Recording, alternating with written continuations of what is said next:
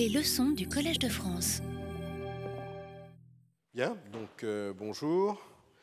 Donc euh, pour le, cours d'aujourd'hui, euh, je vais parler de, l'impact du, développement absolument extraordinaire des méthodologies de, de séquençage de l'ADN sur, bonjour, sur le diagnostic euh, euh, prénatal et euh, le diagnostic préconceptionnel de, maladies génétiques. Alors euh, aujourd'hui, ça sera, je dirais, relativement euh, euh, technique au sens que je vais, présenter euh, euh, des, articles récents qui euh, euh, discutent euh, euh, de ces, ou qui, présentent euh, des- l'application de ces technologies euh, euh, pour le diagnostic prénatal de la trisomie 21 ou d'autres trisomies et euh, donc pour le diagnostic préconceptuel de nombreuses maladies. Et puis, vers, la fin, je parlerai aussi du fait que le diagnostic préconceptionnel, si en France, il n'est quasiment pas fait, en tout cas de manière systématique, de, manière dépistage, il y a eu quand même dans un certain nombre de populations, euh, pour des maladies euh, relativement ciblées, euh, des, applications qui sont déjà, qui ont en fait euh, 40 ans, qui ont 40 ans de recul.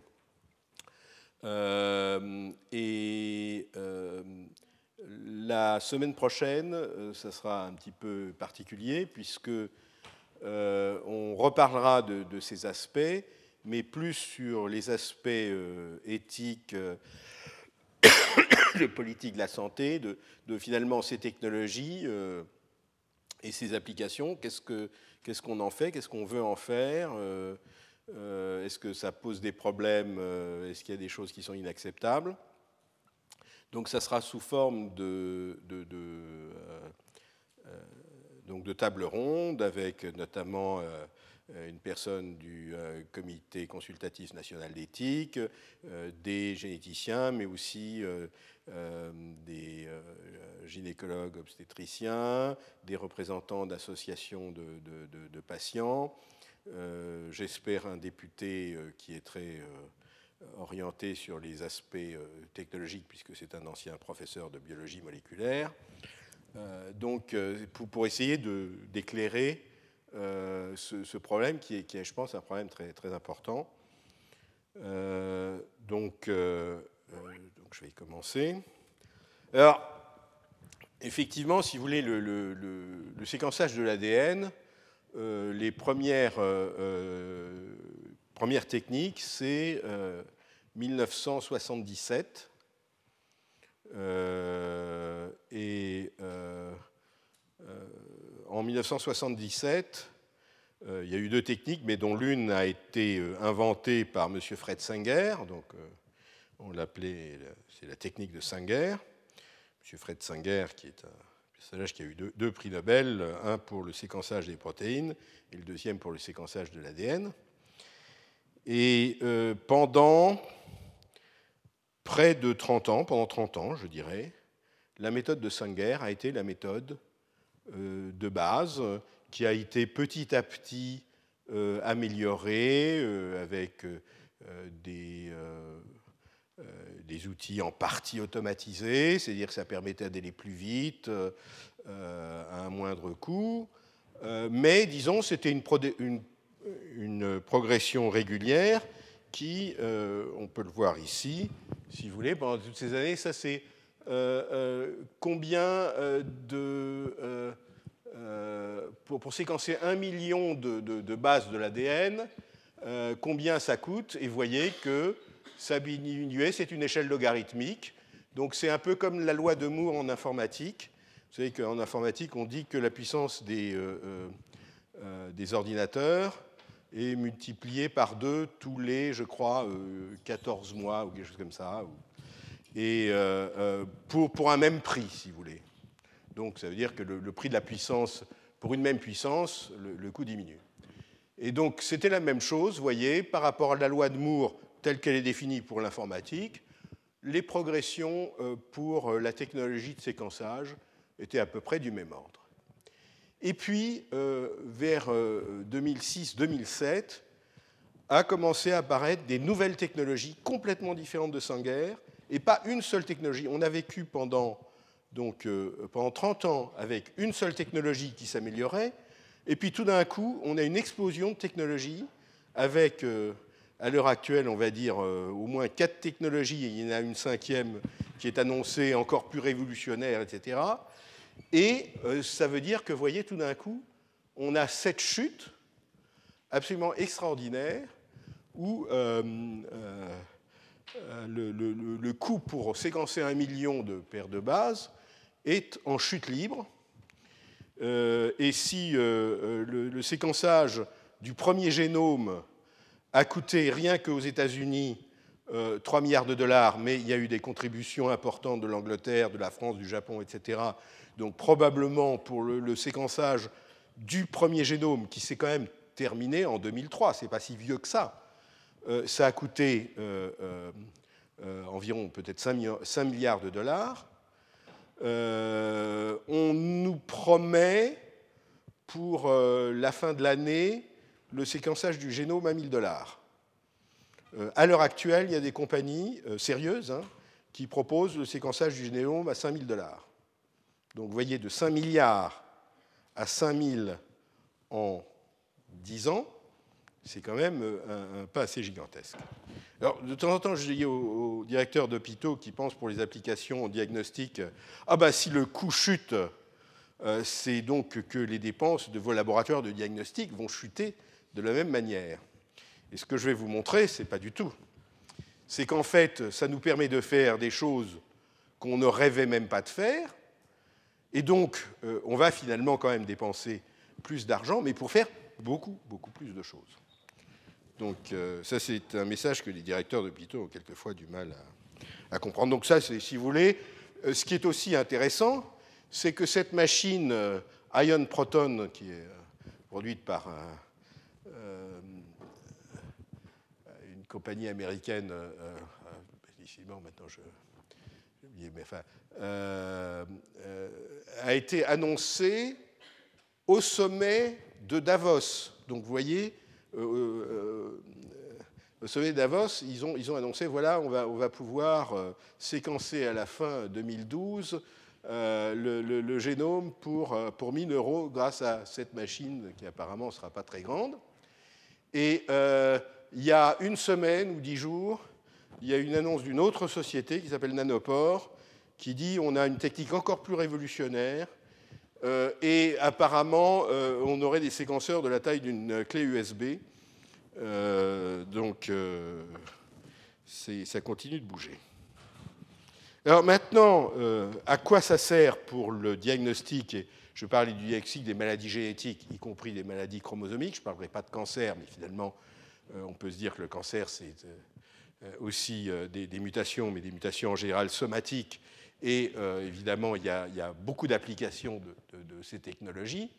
Mais simplement pour dire déjà, euh, finalement, si on peut séquencer le génome entier, euh, pourquoi pas séquencer le génome entier plutôt que séquencer 5, 10, 20 gènes de maladies chez une personne qui a, je dirais, une certaine pathologie, où on se dit que cette pathologie pourrait être causée par des mutations dans l'un de ces 20 gènes. Euh, et il y a des gens qui disent que de toute façon, effectivement, c'est ce qu'on finira par faire, c'est séquencer le génome entier euh, d'ici, alors je ne sais pas, 2, 3, 4 ans. Ça va tellement vite que c'est toujours difficile de faire des, prévisions.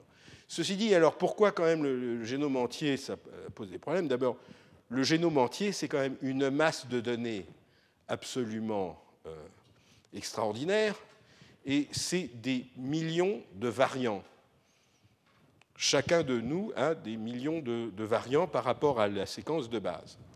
Alors on arrive, euh, en fonction de ce qu'on connaît déjà sur euh, les, séquences de, plus en plus de personnes, de dire que sur ces millions de variants, euh, il y en a, je dirais, 999 000 qui probablement, on va dire, on est à peu près certain qu'ils ne peuvent pas causer la maladie, ou 990 000 mais même si vous en reste 1000 ou, 10, ou plusieurs milliers en termes de diagnostic, vous voyez qu'un clinicien, quand il se dit, voilà, on a plusieurs milliers de variants dont on ne sait pas quelle est la pathogénicité de ces variants et ce qui sont impliqués dans la maladie, ça lui va lui poser des problèmes. Donc en fait, dans le génome, si vous voulez, il y a les gènes qui codent pour des protéines, et notamment les exons qui contiennent les séquences qui codent pour les protéines. Ça, en général, quand il y a un variant qui euh, est dans un exon, et les exons, c'est à peu près 2 ou 3% du génome, ça, on sait pas trop mal interpréter. Quand je dis pas trop mal, euh, c'est qu'on peut avoir, et je montrer un exemple, euh, quelquefois des, hésitations ou des, problèmes. Mais quand c'est dans des régions intergéniques ou quand c'est dans les introns, ce qui est 97% euh, du génome, en général, on ne sait pas interpréter. Il peut y avoir des variants pathologiques, mais on ne sait pas comment les reconnaître. Donc ça, c'est un premier problème. Deuxièmement, euh, si vous voulez, quand vous faites du diagnostic, ce n'est pas tout à fait la même chose que quand vous faites de la recherche. Quand vous faites de la recherche, vous voulez retrouver, il y a une famille qui a une pathologie tout à fait spéciale, on veut absolument trouver le gène parce qu'on pense qu'il y a un nouveau gène responsable de cette pathologie. Si on a des faux négatifs et des faux positifs, on va passer plus de temps pour essayer de, savoir ce qui est vrai ce qui n'est pas vrai, qu'est-ce qu'on a loupé, etc. Euh, l'aspect temps ne compte pas trop en recherche. Je veux dire, si vous êtes sur quelque chose d'important, si ça prend trois mois de plus, euh, euh c'est pas grave. En diagnostic, quand vous avez des centaines euh, d'échantillons de, patients, etc., vous ne pouvez pas vous permettre de passer trois mois de plus euh, sur l'un, etc. Donc il faut avoir une technique tout à fait fiable.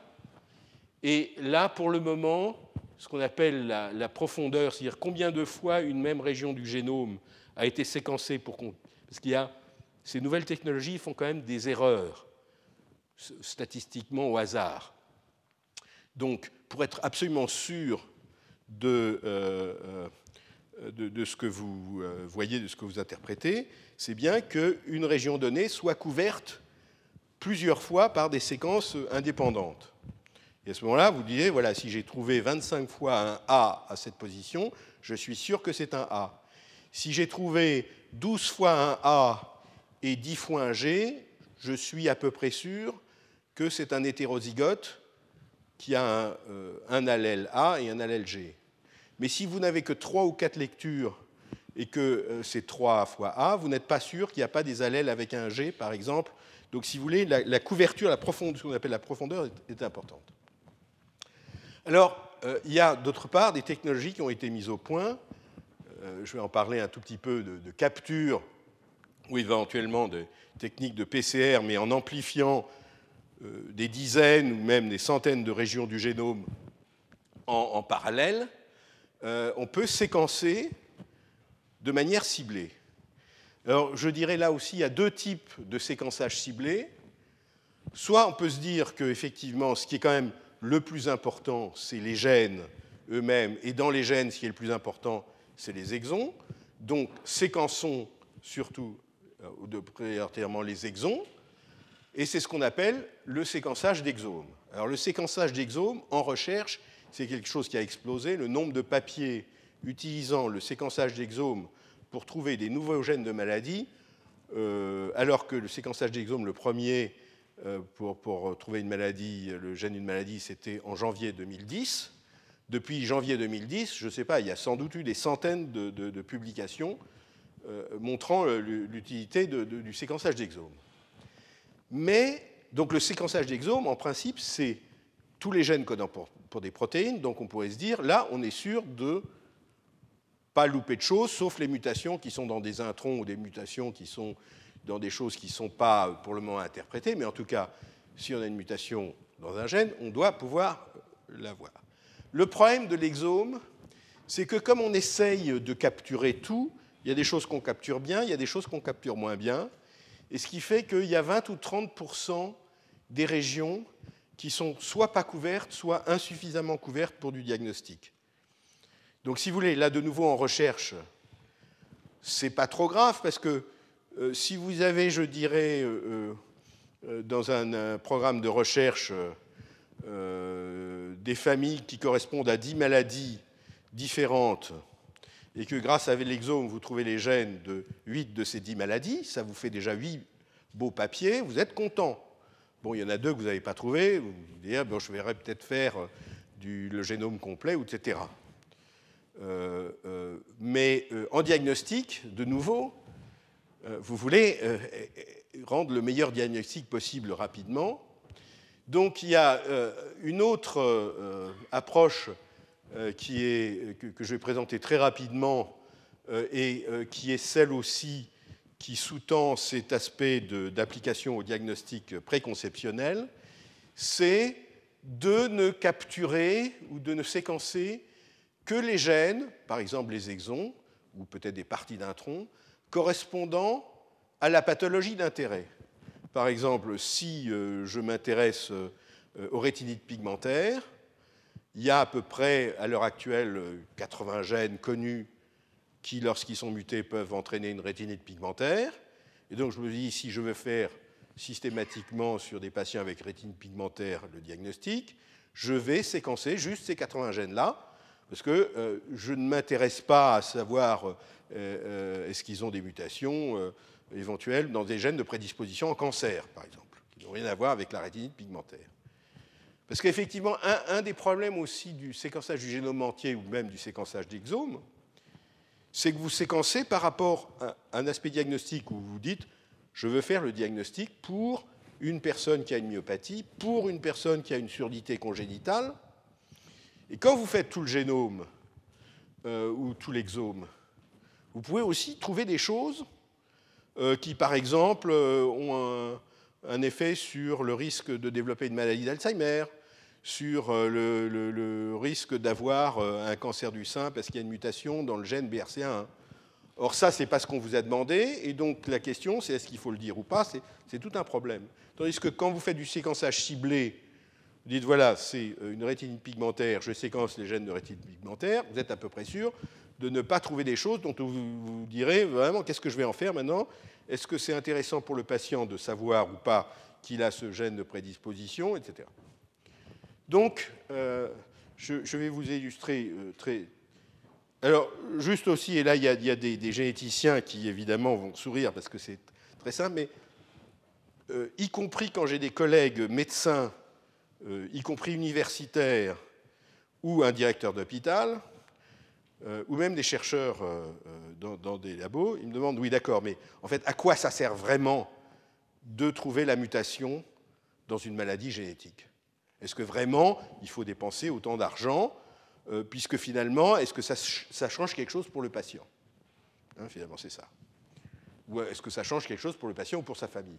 Donc, juste très, très rapidement, euh, euh, de, trouver la mutation dont on pense qu'elle est responsable d'une pathologie, et c'est vrai que ces pathologies génétiques, ces maladies monogéniques, sont souvent des pathologies très graves qui peuvent soit entraîner une mortalité précoce, soit des handicaps majeurs, que ce soit moteurs, sensoriels euh, ou, mentaux. Alors, il y a une chose que quelquefois même nos collègues cliniciens ne comprennent pas toujours, c'est euh, que ça répond d'abord à une question qu'ont les familles et puis euh, les patients quand ils sont adultes souvent aussi. Mais les familles, c'est pourquoi Parce que c'est des maladies qui sont en général très graves, ce pas des maladies dont on guérit en 15 jours, hein, c'est des maladies de toute une vie. Et la question, c'est le pourquoi. Est-ce qu'il y a une raison? Et notamment, je dirais, plus, par exemple, quand il y a des aspects de retard mental ou de troubles avec des troubles du comportement. Il y a aussi tout cet aspect, est-ce que c'est parce qu'on l'a mal éduqué? On a, fait quelque chose de pas bien On n'aurait pas dû... Euh, on l'a. Hein, donc l'histoire du pourquoi, c'est donner un nom, une cause précise à la maladie. Et puis, euh, quand on a fait ça, ça permet aussi, et là on va être par rapport au, diagnostic prénatal ou préconceptionnel, de pouvoir aussi savoir exactement quel est le risque de récurrence. Parce que quand vous avez une maladie avec, euh, qui, peut être souvent très tragique, pour la famille, la famille nucléaire, mais quelquefois aussi les frères, les sœurs, les cousins, les cousines, c'est est-ce que ça risque de nous arriver aussi? Est-ce que il peut y avoir un deuxième cas dans la famille, soit dans, dans le couple initial qui a eu cet enfant atteint, soit peut-être dans les frères ou sœurs? Est-ce que si on se marie, est-ce qu'on risque d'avoir aussi des enfants avec la même maladie? Et ça, on ne peut y répondre que si on sait exactement à quoi est due la maladie, quelle est la mutation, quel est le mode de transmission de cette mutation. Donc le risque de récurrence et les applications au diagnostic, par exemple prénatal, euh, ou diagnostic de savoir qui est à risque de transmettre la maladie, ça suppose d'avoir exactement la, euh, mutation. Et puis, quand même, euh, pour beaucoup de maladies, ça peut aussi permettre d'anticiper imparfaitement, mais de savoir aussi est-ce est que c'est une maladie qui va être progressive ou est-ce que c'est une maladie qui va être stable? Euh, Parce que ça, c'est aussi une question que se pose la famille et le patient. Voilà, j'en suis là maintenant. Euh, est-ce que, euh, vous savez, est-ce que dans 5 ans, ça sera pire ou est-ce que ça sera la même chose? Donc, de savoir exactement ce que c'est permet imparfaitement, mais quand même de, savoir. Et quand on, quand on sait, ça peut permettre aussi d'anticiper sur certaines complications et de pouvoir peut-être les traiter à l'avance, en tout cas les surveiller. Je pense par exemple une maladie, des maladies neurologiques qui s'appellent les ataxies. Il y a une forme qui s'appelle l'ataxie de Friedreich. Dans l'ataxie de Friedreich, les, les, patients vont également développer une cardiomyopathie qui va mettre en danger leur survie. Or, cette cardiomyopathie, on peut en tout cas je dirais, faire des traitements imparfaits, mais on peut, surveiller, on peut prendre en charge, au moins partiellement, cette cardiomyopathie, qui n'existe pas chez d'autres patients avec ataxie. Donc si on sait que c'est de l'ataxie de Friedreich, on sait particulièrement qu'il va falloir surveiller le cœur.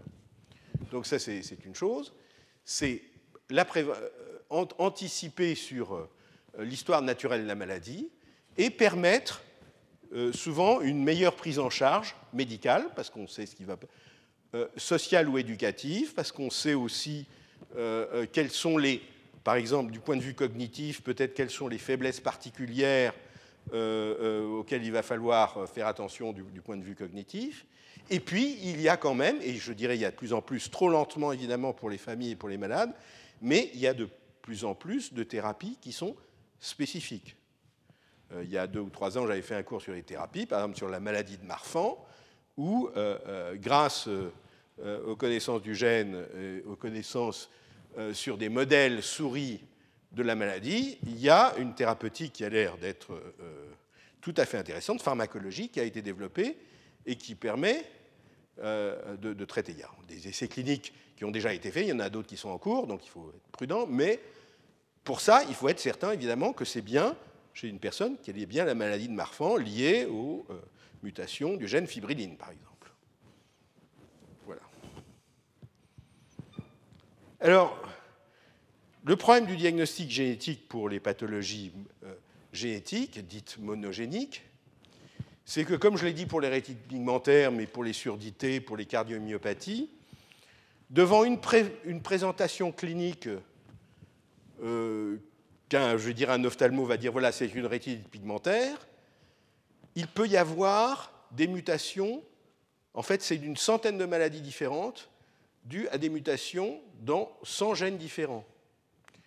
Et donc, jusqu'à présent, par les techniques de Sanger classiques, on ne pouvait que très imparfaitement répondre aux problèmes diagnostiques parce que, économiquement, du point de vue du temps et hors de programme de recherche, c'était impossible en diagnostic de séquencer 50 euh, ou 100 gènes de, euh, responsables de, de rétine pigmentaire ou 50 ou 100 gènes responsables de surdité, etc. Donc, euh, résultat, on disait aux gens, on ne peut pas, on ne sait pas. Euh, pour, par exemple, ce qu'on appelle les myopathies des ceintures, on testait, je dirais en général, les gènes qui sont les plus fréquemment mutés, mais il y a des gènes qu'on ne testait pas, ou qui étaient très difficiles, où ça mettait plusieurs années jusqu'à ce que finalement on commence à tester tel gène, c'est pas ça, après on teste le deuxième, le troisième, et au bout de trois ans, euh, peut-être qu'on a trouvé le résultat, ou quelquefois on n'a toujours pas trouvé. Donc c'est là que le séquençage à haut débit euh, euh, va avoir des applications absolument extraordinaires, ça commence à sortir. Et je voudrais juste vous montrer une application qu'on a fait dans, notre laboratoire. Il se trouve qu'on est laboratoire de référence en, France et un des, rares laboratoires, je dirais, en, Europe, à faire le diagnostic de cette pathologie, qui, est une pathologie assez rare, à peu près 1 sur 100 000, peut-être un peu plus, qui s'appelle le syndrome de Bardet-Bill. Alors, le syndrome de Bardet-Bill, ça fait partie de ces syndromes génétiques, j'allais dire, avec des associations bizarres de, signes cliniques euh, dont on se demande vraiment qu'est-ce que ça peut avoir à faire les uns avec les autres, puisque vous avez effectivement donc une rétinite pigmentaire, donc c'est des gens qui vont devenir euh, malvoyants et jusqu'à la cécité euh, à partir de l'âge de, 10 ans, par exemple. Hein, c'est une rétine pigmentaire progressive, une dystrophie rétinienne. Une obésité qui est souvent une obésité morbide, c'est-à-dire vraiment des gens qui sont très, très obèses. Euh, une polydactylie, alors elle n'est pas présente toujours, c'est d'avoir, par exemple, si, sur un pied ou sur une main, six doigts ou au moins un début si vous voulez, une malformation osseuse qui montre qu'en fait, il y a eu euh, un sixième doigt qui a commencé à pousser, même s'il n'est pas complètement euh, euh, formé. Alors ça, ça ne pose pas trop de problèmes, parce que ça peut être résolu par la chirurgie s'il le faut, mais c'est un signe très particulier, si vous voulez. Les anomalies cognitives sont en général assez, pas, très sévères hypogonadisme, et des anomalies rénales qui peuvent aussi entraîner euh, soit une hypertension d'abord, et puis euh, quelquefois euh, même une insuffisance rénale. Donc, donc, vous voyez des choses très particulières. C'est, le genre, en, l'an 2000, on se disait, voilà, il peut y avoir qu'un seul gène qui, dont la fonction fait que quand il ne marche pas, a une combinaison aussi bizarroïde de, de signes eh ben, on a eu complètement tort, puisque à l'heure actuelle, on est à 16 gènes euh, qui, lorsqu'ils sont mutés, entraînent un syndrome de Bardet-Bill, et il n'y a pas de clinicien qui peut vous dire a priori, tiens, ce malade, en fonction de son aspect clinique, je dirais que c'est plutôt BBS 3 que BBS 8. Il n'y a, pas. Euh, ils sont tous Bardet-Bill. Alors, il y a des variations à l'intérieur de Bardet-Bill, mais comme il y a des variations euh, que quel que soit le gène. Donc vous n'avez pas moyen de, euh, de, savoir. Alors il y a des gènes qui sont plus fréquemment mutés, BBS1 ou BBS10 sont plus fréquemment mutés, mais euh, euh, c'est un problème. Et encore, avec 16 gènes, vous expliquez probablement 75% des patients. Donc il reste des patients qu'on n'arrive pas à expliquer, en tout cas avec ces 16 gènes, quand on séquence les exons de ces 16 gènes. Alors nous, comme on était un laboratoire diagnostique hospitalier pour cette maladie, ben, c'était impossible pour nous de séquencer les 16 gènes. Donc on avait une espèce de, schéma compliqué. On commençait par tester les gènes qui sont les plus fréquemment mutés, ou plutôt même les mutations qui, par un effet fondateur, un effet de population, sont plus fréquemment retrouvées comme mutations causales. Et puis, euh, si en faisant ça, on trouve au moins une mutation, on recherche la deuxième. C'est une maladie récessive, donc il peut y avoir deux allèles mutés. Euh, alors, donc, dans certains cas, on finit par trouver. Si on n'a rien trouvé, euh, et si c'est une famille consanguine, on va essayer de regarder est-ce qu'il y a des zones d'homozygosie qui indiquent que le, patient est homozygote pour des régions spécifiques dans le génome qui contiennent des gènes de Bardet-Bill, parce qu'on sait que la consanguinité augmente la probabilité de euh, développer des maladies rares euh, parce que les gens vont être homozygotes pour des mutations euh, responsables de ces maladies rares. Donc on se dit, on essaye de, regarder avec des, puces à ADN s'il y a des régions où ces gens sont homozygotes et que ces régions contiennent des gènes Bardet-Bill, on va séquencer ces gènes, etc. Donc tout ça, c'est une stratégie qui est très longue. Hein. Si on ne trouve pas tout de suite ici, ça peut prendre un an, un an et demi. Et au bout d'un an et un an et demi, on a, je dirais, au maximum 40% de patients résolus. Donc vous voyez, ce n'est pas très très, euh, Donc, que, alors, il y a le syndrome de Bardet-Bill, mais on s'est aperçu alors finalement que ce syndrome de Bardet-Bill, c'était une anomalie euh, d'un petit organite qui est présent dans quasiment chaque cellule qu'on appelle le cil primaire. C'est un organite euh, qui avait été détecté par microscopie il y a 100 ans, et les gens se demandaient à quoi ça servait. C'était présent dans toutes les cellules, on ne savait pas à quoi ça servait, donc finalement, pendant longtemps, les gens s'y intéressaient pas, parce que finalement, on ne savait pas quoi ça servait, ça ne devait pas être si important que ça. Et on s'est aperçu que non seulement débile, mais toute une série d'autres pathologies, qu'on appelle maintenant les ciliopathies, sont des pathologies du fonctionnement de ce cil et sont dues à des mutations dans des gènes qui affectent des protéines impliquées dans la fonction de ce cil primaire. Et vous voyez que ces pathologies, ben, il y a souvent des anomalies rénales. Alors plus elles sont foncées, plus elles sont graves. Donc quelquefois elles ne sont pas trop graves, mais quelquefois elles peuvent être très graves, comme par exemple dans la néphronophthise. Néphronophthise, son nom l'indique, c'est une maladie rénale, avec des kystes rénaux.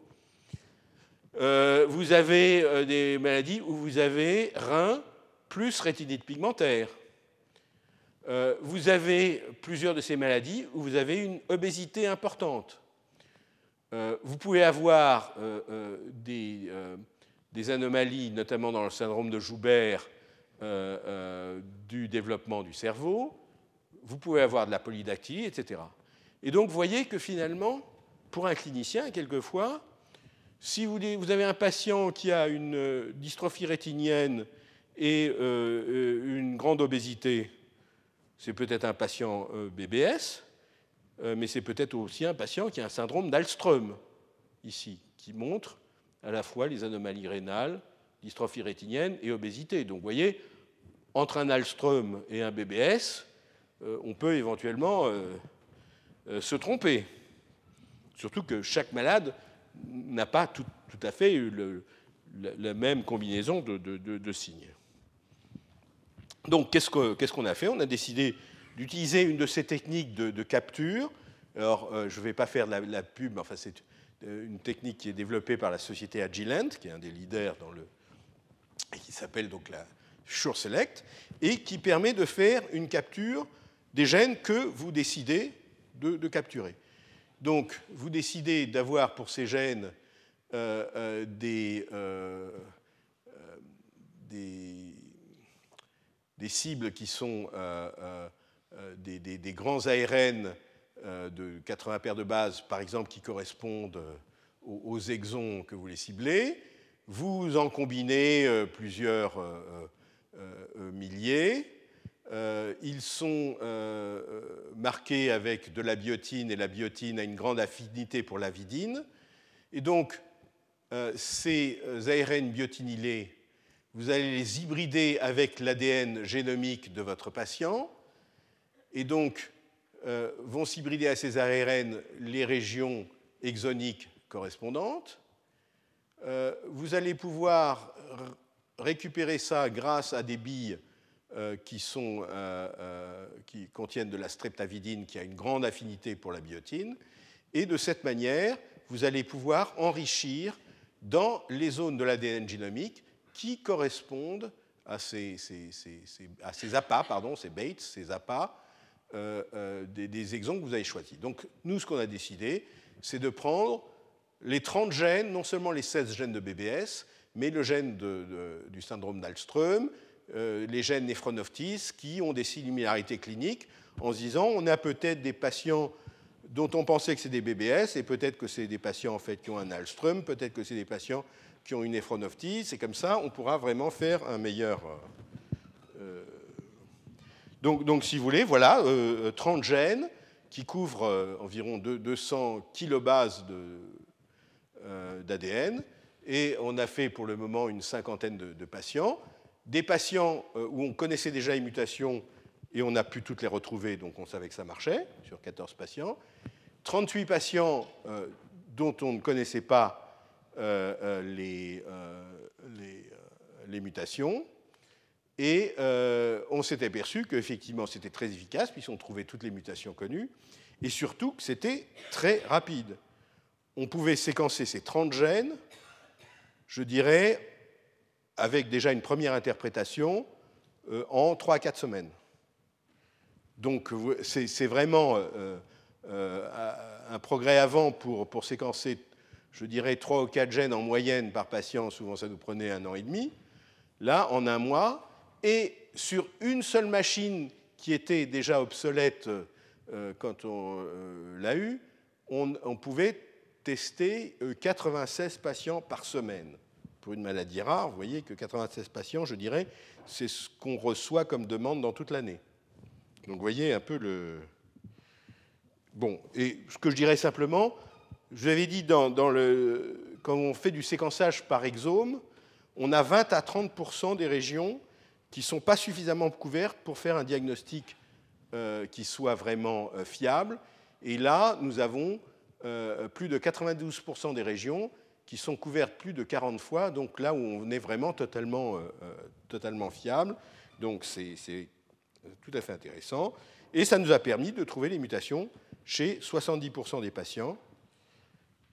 et en plus de s'apercevoir que les patients où on n'avait pas trouvé les mutations, c'était souvent ceux où le diagnostic clinique il était le moins sûr. Parce que quand on a regardé le nombre de signes cliniques spécifiques présentés par les patients chez qui on a trouvé des mutations et le nombre de signes cliniques spécifiques chez les patients chez qui on n'a pas trouvé de mutation, eh bien on s'aperçoit que c'est euh, ceux qui ont vraiment le plus de signes cliniques de, de Bardet-Bill qu'on retrouve les mutations Bardet-Bill. Et donc probablement, il y a des patients chez qui on ne trouvait pas, c'est parce que probablement c'est de toute façon pas un syndrome de Bardet-Bill, c'est autre chose. Euh, euh, par exemple, dans 3 patients sur 38, on a trouvé des mutations de ce gène du syndrome d'Alström qui jusqu'à présent était un gène dont personne ne faisait le diagnostic, la, recherche des mutations en France. C'était un gène qui était très long, euh, donc coûteux à analyser. Il y avait en Europe, je pense, qu'un laboratoire anglais qui faisait ça. Et donc, euh, euh, les gens hésitaient parce qu'il fallait payer ce laboratoire, etc. Donc, voilà, donc c'est extrêmement efficace. Et euh, on a tout le problème maintenant, il y a des grosses. il y a, de, l'argent qui a été dans le cas du plan maladie rare pour essayer maintenant de passer vraiment ça au, dans la pratique, je dirais, courante. Alors, simplement, avec ces techniques où vous séquencez de nombreux gènes, vous allez trouver souvent les mutations dont vous êtes sûr qu'elles sont responsables de la maladie, mais vous allez trouver de temps en temps des choses qui n'ont pas été décrites dans la littérature, qui ne sont pas présentes dans la population générale, mais dont vous n'êtes pas sûr, est-ce que c'est ça qui est responsable de la maladie ou pas Donc c'est ce qu'on appelle les variants de pathogénité incertaine. Ça n'a rien de nouveau dans, par exemple, dans, euh, quand on fait le test pour les gènes de prédisposition au cancer du sein, BRCA1, BRCA2, il y a les mutations dont on est sûr, et ensuite on a dans des patients, dans des familles, les, ce qu'on appelle les variants of uncertain significance. Euh, et un grand partie des, recherches, c'est d'essayer de savoir est-ce qu'on a des moyens de pouvoir savoir lesquels sont vraiment pathogènes et lesquels ne le sont pas, et peut-être que ce n'est pas simplement une dichotomie pathogène-non pathogène, mais plus pathogène, moins pathogène ou pas pathogène du tout. Et je vais juste vous illustrer ce genre de problème, parce que je pense qu'après, quand on parlera de diagnostic préconceptionnel, c'est un problème qui va arriver encore plus. Voilà une famille qui nous a été envoyée par un, collègue généticien euh, clinicien, où il y avait deux atteints. Il nous avait dit c'est probablement du syndrome de Bardet-Biedl. Euh, et euh, on le soumet à cette moulinette des 30 gènes. On ne trouve aucune mutation dans les 16 gènes Bardet-Biedl. Mais on trouve deux choses qui ressemblent beaucoup vraiment à des mutations pathogènes dans deux autres gènes sur les 30 qu'on a testés. Euh, un dans un, gène responsable de néphronophtise, donc cette cette ciliopathie euh, surtout rénale, mais qui peut être quelquefois rénale plus, euh, euh, dystrophie rétinienne. Et puis, un, variant rare, jamais décrit, et qui a l'air d'être dans une région conservée de la protéine, dans le gène du syndrome d'Alström. Alors, le syndrome d'Alström, c'est dystrophie rétinienne et obésité. Et ces enfants avaient une dystrophie rétinienne et une obésité. Par contre, ils n'avaient pas d'anomalie rénale. Enfin, alors ça, c'est la question. C'est quand vous dites qu'il n'y a pas d'anomalie rénale, ça veut dire est-ce que vous avez bien regardé ou pas? Donc on a dû redemander aux cliniciens, mais est-ce qu'il y a une échographie rénale qui a été bien faite? Est-ce qu'on est sûr qu'ils n'ont absolument rien, etc. Voyez? Et puis le clinicien nous dit, quand même, moi je ne crois pas à ton truc. Là, toi, tu nous dis qu'ils ont peut-être un mélange entre un Alström et une néphronophthise, mais moi je trouve qu'ils sont vraiment très barres débiles, notamment parce qu'ils avaient la polydactylie. Et la polydactylie ne se retrouve ni euh, dans la néphronophthise, ni dans Alström. Donc on était quand même gêné parce que, si vous voulez, notamment une de ces mutations, c'est ce qu'on appelle une mutation frame shift. Et là, en général, quand on trouve une mutation frame shift, on dit ça c'est pathogène, il y a euh, circulé, il n'y a rien à voir, on, est sûr que c'est ça. Et là, c'était une mutation faux sens. La mutation faux sens, c'est souvent d'interprétation plus délicate, mais c'était une mutation faux sens dans une région euh, bien conservée de la protéine qui était conservée chez tous les mammifères. Ce, si vous voulez, ce résidu-là, cet acide aminé-là, la proline, était conservé chez tous les mammifères. Donc on se disait quand même, c'est bien. Mais il y avait un deuxième frère atteint qu'on n'avait pas analysé. Et quand on a analysé le deuxième frère atteint, alors que celui-là était homozygote pour à la fois la mutation dans ce gène inversine, donc de néphronophthise, et à la fois homozygote pour ce gène LMS1, en fait c'est une famille mélanésienne, Nouvelle-Calédonie, le frère également atteint, il était hétérozygote pour les deux. Donc ça excluait que ces deux mutations étaient responsables de la maladie. Et probablement, c'est quand même une mutation BBS, mais soit dans un nouveau gène BBS, soit ce qu'on pense, parce qu'on a, a fait de la, cartographie par homozygosité, il y a plusieurs gènes qui sont, une famille très consanguine, euh, plusieurs gènes qui, euh, euh, correspondent à des régions d'homozygosie, et peut-être qu'il y a une mutation intronique qu'on a loupée parce qu'on ne séquençait pas les, les introns. Alors simplement, euh, juste pour, indiquer, parce qu'on avait vu cette mutation quand même qu'on appelle frame shift, et en principe une mutation frame shift, ça affecte de manière drastique la protéine, et donc euh, on ne comprend pas pourquoi est-ce qu'elle ne serait pas euh, pathogène. Or en fait, cette mutation frame shift affectait le dernier exon et donc ne modifie que la fin de la protéine. Elle rajoute 20 acides aminés euh, euh, anormaux juste à la fin de la protéine. Donc on peut se poser déjà la question, est-ce que euh, cette fin de la protéine est très importante fonctionnellement? Mais en regardant les bases de données sur les gènes génomes, on s'est aperçu d'autre chose. C'est que ce gène-là, inversine, il existe deux formes d'expression de ce gène une forme courte qui s'arrête ici et une forme longue qui s'arrête ici. Et notre mutation n'affecte que la forme longue. Donc on peut se dire que cette mutation n'affectera pas tout le gène, mais seulement la forme longue. La forme courte, elle, n'est pas affectée. Et quand on, regarde ceci, c'est dans, un serveur sur une base de données sur le génome, ça vous dit quelles sont les régions d'un gène qui sont conservées chez les mammifères, chez, euh, ici chicken, chez le poulet, euh, chez euh, le crapaud, Xenopus, ou chez le poisson zèbre. Et vous voyez, à chaque fois, ce qui est conservé, c'est les exons. Les introns ne sont pas conservés. Et dans cette forme courte, on s'aperçoit que tous les exons sont conservés jusqu'au poisson zèbre. Et quand on regarde les exons qui sont spécifiques de la forme longue, on s'aperçoit qu'ils ne sont conservés que chez les mammifères. Ils ne sont même pas conservés chez, ou pas correctement chez le, euh, oui, puisque voilà, chez le, euh, chez le poulet, et ils ne sont pas du tout conservés ni chez euh, le crapaud ni chez le poisson zèbre.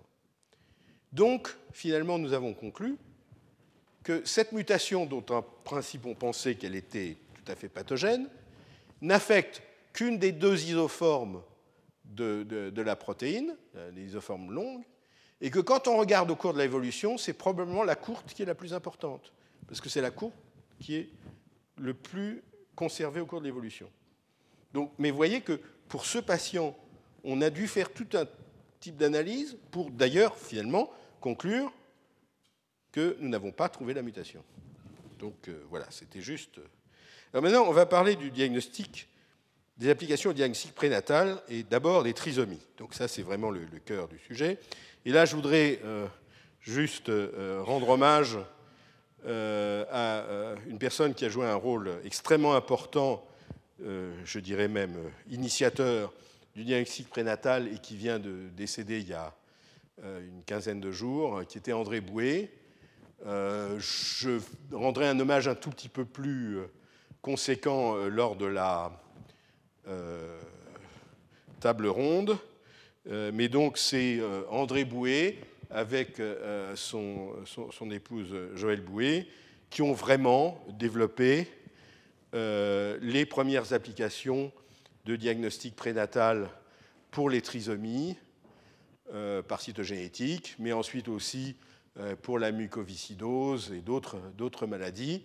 J'ai collaboré avec eux pour euh, euh, la recherche du gène de l'X fragile et les applications au diagnostic du retard mental avec X fragile. Donc c'est des gens qui ont joué un, grand rôle et depuis les, des, papiers qui étaient fondateurs en, en 1966 déjà pour s'apercevoir qu'en fait quand on regardait les interruptions spontanées de grossesse, les avortements précoces, ils se sont aperçus que ces avortements précoces, c'était souvent en fait des fœtus qui avaient des anomalies chromosomiques, y compris des trisomies qui en principe sont viables, mais qui entraînent quand même une mortalité embryonnaire assez importante. Donc ça, c'était des papiers de 66. Euh, les, les, premières expériences, il y a en 76, ils avaient déjà trois ans d'expérience sur le diagnostic euh, prénatal des, anomalies euh, chromosomiques, et après euh, des, papiers sur aussi, ça c'était avec nous sur, sur d'autres maladies, l'X fragile, ils ont fait aussi des choses sur, la mucoviscidose. Donc, simplement rendre hommage à, vraiment cette action d'André Bouet et Joël Bouet. Alors, le, le, diagnostic de la trisomie 21. Tout le monde sait que c'est l'anomalie chromosomique la plus fréquente, dont la fréquence moyenne, en principe, de grossesse euh, avec trisomie, en fait, cette fréquence augmente. Pourquoi? Parce que euh, la, fréquence des grossesses avec trisomie augmente avec l'âge maternel. Et comme euh, à l'heure actuelle, les femmes ont des enfants de plus en plus tard, il y a à peu près une grossesse sur 700 euh, euh, qui est une grossesse avec enfant trisomique. Vous savez que la trisomie, c'est évidemment responsable de, retard mental important, mais il y a aussi d'autres aspects cliniques. Il y a souvent des, des anomalies cardiaques. il y a un risque très important de maladie d'Alzheimer précoce à partir de l'âge de 40-50 ans qui se surajoute, si vous voulez, au déficit cognitif initial. Vous pouvez avoir euh, plus de leucémie, vous pouvez avoir des problèmes de surdité. Donc il y a, euh, toute, une série de, pathologies qui ne sont pas retrouvées chez tous les patients, mais qui euh, font partie, disons, de, des, risques cliniques particuliers de, de, la trisomie 21. Alors, donc à partir de la découverte que ce qu'on appelait à l'époque le mongolisme ou en Angleterre Down syndrome, parce que ça avait été décrit par M. Down, était dû à un chromosome 21 euh, euh, supplémentaire. À partir du moment où on a pu faire des études cytogénétiques, notamment sur des cellules euh, isolées par amyosynthèse, s'est mis à partir en place le diagnostic prénatal à partir des années 73.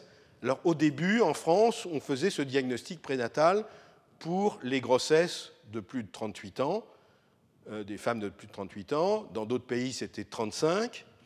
Et puis, il y a eu des biomarqueurs qui ont été trouvés, euh, qui euh, pouvaient être dosés dans le, sérum de, la femme enceinte notamment pendant le premier trimestre.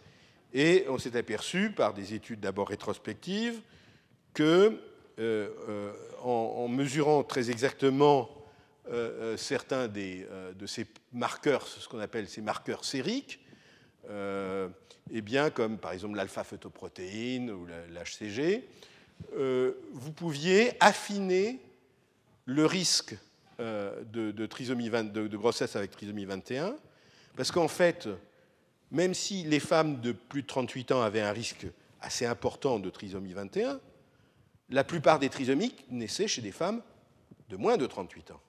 Donc si vous ne preniez que le critère de l'âge, vous ne dépistiez qu'un nombre très euh, limité de, trisomiques.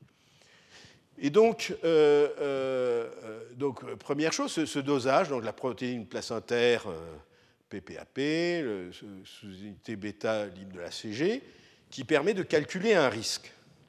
Et puis, les échographes se sont aussi aperçus qu'il y avait des signes sur le fœtus, par échographie, notamment l'épaisseur de la nuque, la clarté nucale, qui permettaient aussi de euh, de dire que tiens, euh, voilà un fœtus qui a plus de risque d'être trisomique qu'un autre. Et euh, euh, en combinant à la fois ces données échographiques et ces données de dosage chérique, et avec des logiciels qui sont des logiciels approuvés officiellement, etc., on peut calculer pour chaque grossesse, à condition qu'il y ait eu une échographie qui soit passée dans de bonnes conditions euh, et avec une mesure euh, précise de, cette épaisseur de, la nuque, d'une part, et euh, le test biochimique sérique, on arrive à définir un risque. Et en France, on a décidé, mais dans d'autres pays c'est à peu près ce, truc, qu'à partir du moment où le risque dépasse 1 sur 250, à ce moment-là, on propose une amniosynthèse ou, un prélèvement de villosité coriale, c'est-à-dire un prélèvement qui est quand même invasif, un prélèvement qui a aussi des risques euh, euh, d'avoir des conséquences sur euh, un enfant normal, et on estime que des interruptions de grossesse liées à ce geste amniosynthèse ou villosité coriale c'est environ 0,5% à 1% euh, des, grossesses à laquelle on fait ce test. Donc ce qu'on appelle les pertes fœtales de, de fœtus normaux, simplement parce qu'il y a une réaction euh, euh, à, à, ce test invasif. Donc en France, on fait 1 sur, à partir d'un risque 1 sur 250. Et simplement pour vous donner ces chiffres, ça veut dire qu'en fait, là j'avais d'ailleurs deux chiffres, j'en ai trouvé un autre où c'était 79 000, mais c'est égal. Entre 75 000 en 2009, entre 75 000 et 80 000 euh, amniosynthèses ou prélèvements de villosité coriale suivis de cariotypes ont été faites en France et ont permis de dépister 1830 euh, trisomie 21, 625 trisomie 18, 222 trisomie 13. Euh, trisomie 13 et trisomie 18 sont un peu plus rares, sont beaucoup plus sévères, puisqu'en général, c'est des enfants qui ne dépassent pas l'âge de 1 ou 2 ans. C'est des choses qui ne euh, sont pas compatibles avec une, une espérance de vie supérieure à, je crois, environ 2 ans. et puis, on y trouve aussi des choses qu'au départ, on n'aurait pas tellement voulu trouver, mais parce qu'on les regarde, on les trouve. Par exemple, le syndrome de Klinefelter, qui est XXY, c'est des hommes, mais qui ont deux chromosomes X au lieu d'en avoir qu'un seul. Ça les rend en général stériles. Il y a une proportion de, ces gens-là qui ont peut-être des, euh, euh, des anomalies de comportement, mais qui sont quand même assez, assez faibles. Donc, vous voyez que, par exemple, pour euh, donc, il y a une, une centaine de syndromes de Klinefelter qui ont été détectés. Syndrome de Turner, c'est un X qui manque, 344. Et si vous regardez quelle a été la décision prise par le couple ou la femme enceinte en termes compteur des pistes, vous voyez que pour la trisomie 21, il n'y a que 2,5% qui sont nés vivants, une interruption médicale de grossesse dans 87% des cas, dans 3% une perte fœtale parce que, comme l'avait déjà dit André Bouet, effectivement, ces anomalies chromosomiques ont un risque aussi simplement d'avortement spontané. Et vous voyez que le risque d'avortement spontané est particulièrement grand euh, pour euh, trisomie 13 et trisomie 18.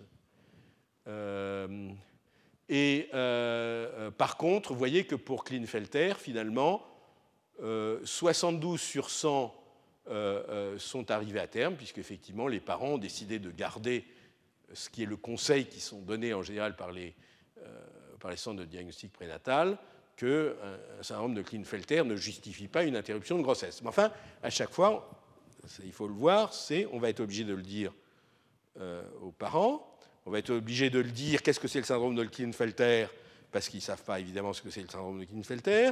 Ils vont regarder sur Internet pour savoir euh, euh, qu'est-ce que ça veut dire le syndrome de Klinefelter?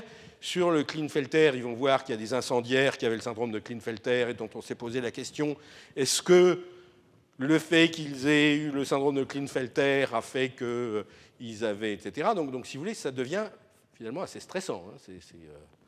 Euh, c'est ces choses qu'on trouve sans vraiment les chercher et qui ne sont pas vraiment tout à fait normales, mais qui ne sont pas non plus complètement pathologiques, donc ça, pose des problèmes.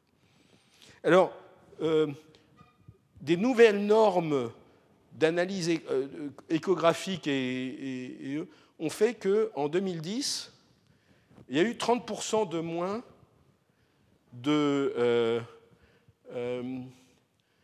de, prélèvements invasifs, c'est-à-dire d'amyosynthèse ou de prélèvement de visosité coriale. Et donc, euh, ils se sont demandés, là, est-ce qu'on n'est pas été trop, euh, euh, trop strict? Et en fait, finalement, cette diminution de 30% n'a absolument pas diminué la détection des, des, des, trisomies. Donc, finalement, on a gagné, parce que quand même, comme j'ai dit, on peut estimer que si vous faites 75 000 euh, euh, gestes invasifs, donc amyosynthèse ou prélèvement de visoïde coriale, il y a 0,5 à 1% de foetus normaux qui ne vont pas survivre à cause de ça. Donc, j'allais dire, vous perdez entre 350 et 700 euh, enfants qui, qui n'avaient pas d'anomalie chromosomique. Alors, euh, maintenant j'en reviens au vif du sujet d'aujourd'hui, c'est euh, euh, quelle est la place du séquençage à haut débit? Et là, il y a un chinois, enfin chercheur chinois de, Hong Kong, M. Lo, YMD Lo, qui en 1998 a remarqué qu'il y avait dans le sang maternelle d'une femme euh, enceinte, il y avait entre 5 et à 10% euh, euh, d'ADN fœtal libre. Alors quand on comparait l'ADN dans le sang, il est surtout dans les leucocytes, c'est-à-dire qu'il est dans les cellules circulantes dans le sang. Mais il y a de l'ADN libre circulant qui est probablement de l'ADN qui est généré parce que le fait qu'il y a des cellules qui meurent, qui sont en apoptose, qui libèrent de l'ADN. Cet ADN va être détruit très rapidement, mais à, tout moment, il y a de l'ADN libre. Il se trouve que lors du développement du fœtus, il y a aussi de l'apoptose euh, de, cellules. Euh, par exemple, vous savez qu'au euh, début, dans le développement des membres, on a les, les doigts palmés et il y a de l'apoptose des cellules qui sont entre les doigts, et donc l'ADN de ces cellules va être rejeté. Et donc, l'eau dit que quand on regarde l'ADN libre dans le plasma maternel, à partir de là, disons 5-6e semaine, il y a un faible pourcentage d'ADN qui vient du fœtus. Donc ça, c'était euh, euh, quelque chose qui a été, vous voyez, très cité, donc une publication importante dans un, euh, American Journal of Human Genetics. Et euh, la même année, il montre qu'on peut euh, utiliser cet ADN fœtal pour essayer de voir, de, faire le test euh, Rhesus pour voir est-ce qu'il y a un risque d'incompatibilité Rhesus euh, maternel donc publié dans le New England Journal, aussi un papier très cité. Et puis autre chose qui était très important, parce que quand vous trouvez quelque chose qui vient du fœtus et que c'est une femme qui a déjà eu plusieurs grossesses, la question c'est toujours est-ce que ce qui reste là, c'est de la grossesse en cours ou c'est de la grossesse précédente Si par exemple c'est une femme qui avait eu, je ne sais pas moi, un enfant avec une myopathie de Duchenne et qu'on voudrait utiliser ça pour faire le diagnostic de la myopathie de Duchenne, est-ce que par hasard ça vient de la grossesse précédente de l'enfant myopathe ou c'est de la grossesse en cours? Et il a montré en fait, rapid clearance of fetal DNA, qu'en fait cet ADN libre, fœtal, avait une durée de vie très faible et donc ça ne pouvait absolument pas être de la grossesse précédente. Et donc, vous voyez, ça c'est le pourcentage euh, d'ADN. Il y a dans quelques grossesses, c'est que euh, c'est moins de 5%, mais dans la plupart, c'est entre 5 euh, jusqu'à 20, même 30% d'ADN fœtal. Alors, il y avait d'autres gens qui, notamment, par exemple, en France, le docteur Paterlini Bréchot, à Necker, qui, elle, essayait d'identifier, de, purifier des cellules fœtales qui sont présentes dans le sang maternel. Il y a plusieurs pour justement pouvoir appliquer ça à un diagnostic non invasif, mais il y avait deux problèmes. Justement, ces cellules fœtales peuvent éventuellement, elles, rester plus longtemps, donc ça c'est une première chose. Et euh, il semble que, bien qu'il y ait plusieurs publications montrant qu'en théorie c'était possible, ils n'ont jamais réussi à mettre, je pense, vraiment un test diagnostique. Et vient la révolution du séquençage à haut débit. Et si vous voulez, euh, imaginons que vous ayez 5% d'ADN fœtal euh, dans, le sang, euh, dans, le, dans, le, sang, maternel, donc dans l'ADN libre maternel, par rapport à l'ADN maternel, et que cet ADN fœtal est trisomique, par exemple trisomie 21 eh bien, vous pouvez calculer qu'il y aura 2% de plus de séquences du chromosome 21 si vous séquencez cet ADN en vrac, qui est cet ADN libre chez la, mère, il y aura 2% en plus. Alors, 2% en plus, ce n'est pas énorme. Alors, s'il y, a, y a, par exemple, s'il y a 10% d'ADN fœtal, ça sera 4% en plus. Mais disons, on va se mettre dans le cas euh, le moins, euh, le moins bon, 5%. Voilà. Donc, il faut pouvoir faire la différence entre la quantité de séquences qui vient du chromosome 21 par rapport à celle qui vient des autres chromosomes. Est-ce qu'on en a 2 ou 3% en plus ou pas? Et comme dit, quand vous faites de la statistique, euh, si vous comparez 100 et 102, euh, ce n'est pas euh, euh, statistiquement significatif. Mais si vous avez quelque chose de très reproductible et que vous comparez 1 million avec 1 million 20 000, eh bien, ça peut devenir significatif. Et donc, ce qu'a proposé M. Lowe, c'est de séquencer avec ces nouveaux séquenceurs systématiquement l'ADN euh, euh, qui est présent dans le sang maternel, l'ADN libre, pas pour reconstituer la séquence ni de la mère, il ne s'agit pas de reconstituer, c'est simplement de compter combien on a de séquences du chromosome 1, combien on a de séquences du chromosome 2, combien on a de séquences du chromosome 3, combien on a de séquences du chromosome 21, de normaliser ça et de faire un calcul statistique informatique pour dire est-ce que par hasard, dans euh, euh, ce sang, on a 2 ou 3% en plus de séquences du chromosome 21.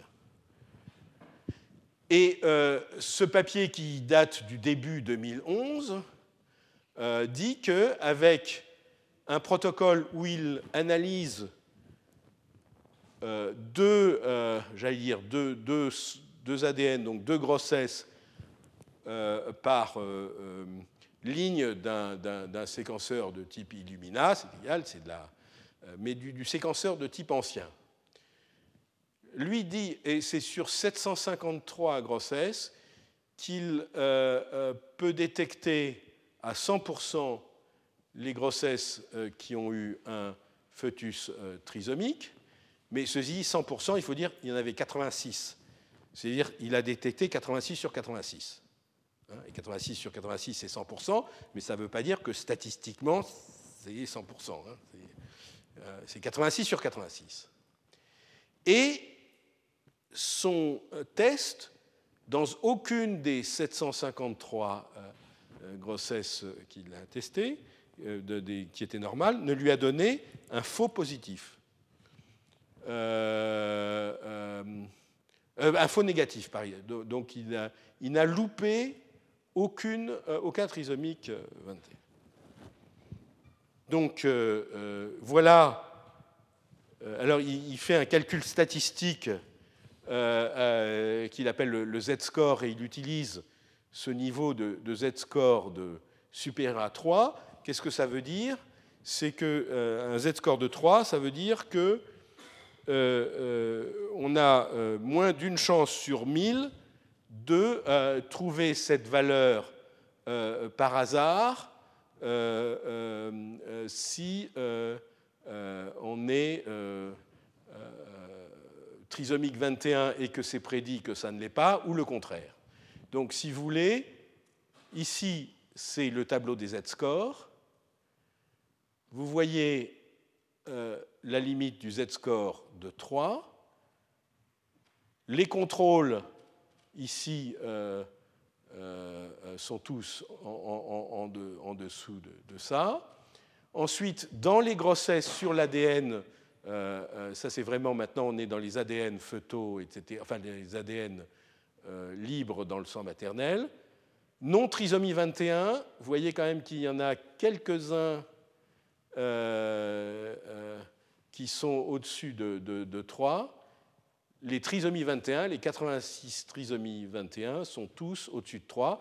Mais vous voyez, là, il y en a quand même qui sont tout près de cette euh, barre. Donc on pouvez se dire, si vous êtes là, vous êtes quasiment sûr que c'est une trisomie 21. Là, peut-être, euh, on peut ne pas être tout à fait sûr. Hein. Ça pourrait être, quand vous êtes là, ça peut être une trisomie 21 ou ça peut être encore un normal. Donc vous voyez, c'est un test qui n'est pas complètement, complètement euh,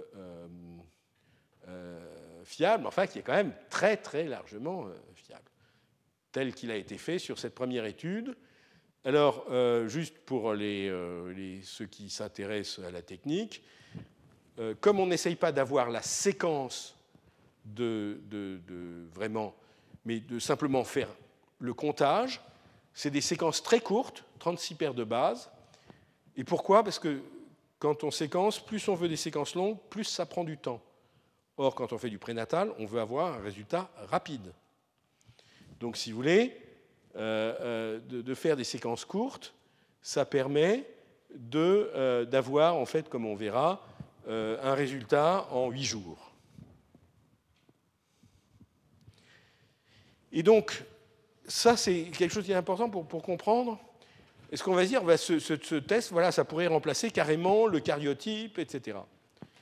Pas tout à fait, parce que comme il y a, alors en principe, il n'y avait pas de faux négatifs, on va voir que dans des études ultérieures, il y a quand même un, faible pourcentage, moins d'un pour cent de faux négatifs, mais il y a quelques faux positifs. Et les faux positifs, ils auront d'autant plus d'importance que c'est une femme, a priori, qui a un risque faible euh, d'avoir euh, un enfant atteint. Donc, si vous voulez, ça, c'est des statistiques simplement basées sur l'âge. Euh, une femme de 20 ans a un risque sur 1000 d'avoir un enfant avec une trisomie 21. Si on lui fait ce test et que le test est positif, elle a maintenant un risque de 1 sur 23. Mais ça ne veut pas dire qu'elle a un, euh, un, enfant trisomique. Il va falloir vérifier par cariotype. Et dans 22 cas sur 23, l'enfant sera normal. Par contre, euh, ici, si c'est quelqu'un qui a a priori un risque de 1 sur 68, on va dire que euh, y a une chance sur deux, si le test séquençage est positif, il y a une chance sur deux, un risque sur deux qu'elle est un trisomique. Donc on ne va faire le test de, invasif de cariotype, amniosynthèse ou, ou que sur deux femmes pour trouver un trisomique. Si vous voulez, à l'heure actuelle, par exemple en France, on fait des prélèvements invasifs sur 30 femmes pour trouver un diagnostic positif. Donc il y en a 29 où en fait on a fait, je dirais, le prélèvement euh, pour un résultat négatif finalement. Alors, il y a la trisomie 21, mais la trisomie 13 et 18 sont quand même des choses importantes.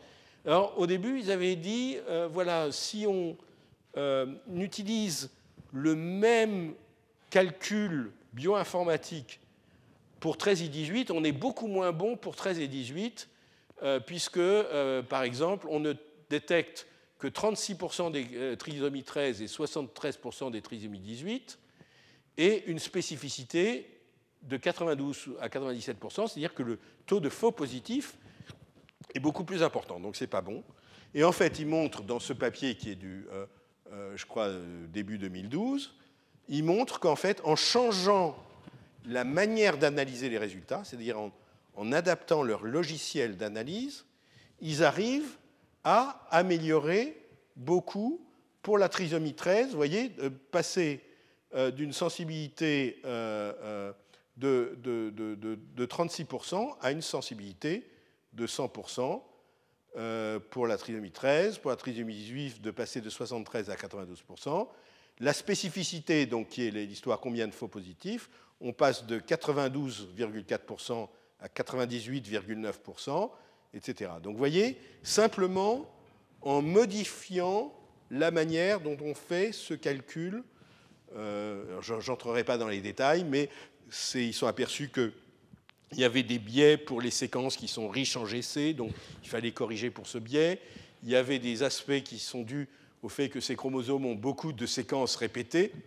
Donc, si vous voulez, tout ça fait que simplement, sans rien changer à la technique expérimentale, mais en changeant simplement le logiciel d'analyse, la méthode d'analyse, on arrive à mieux tester pour la trisomie 13-18.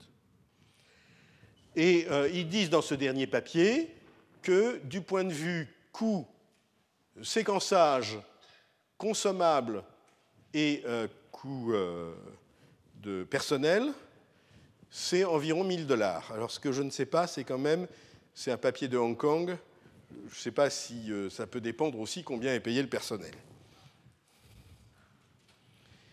Et puis, ce dernier article de mars 2012, donc vous voyez, on vous parle de choses qui sont euh, tout à fait récentes, qui lui est une étude de validation de la technique sur un, beaucoup plus grand nombre euh, de, grossesses, puisque c'est sur plus de, euh, je crois, il y avait 1000, voilà, 2000, 2000 grossesses analysées en, rétrospectif. Hein. c'est des grossesses dont on avait conservé le sang euh, euh, euh, maternel, l'ADN libre maternel, et en rétrospectif.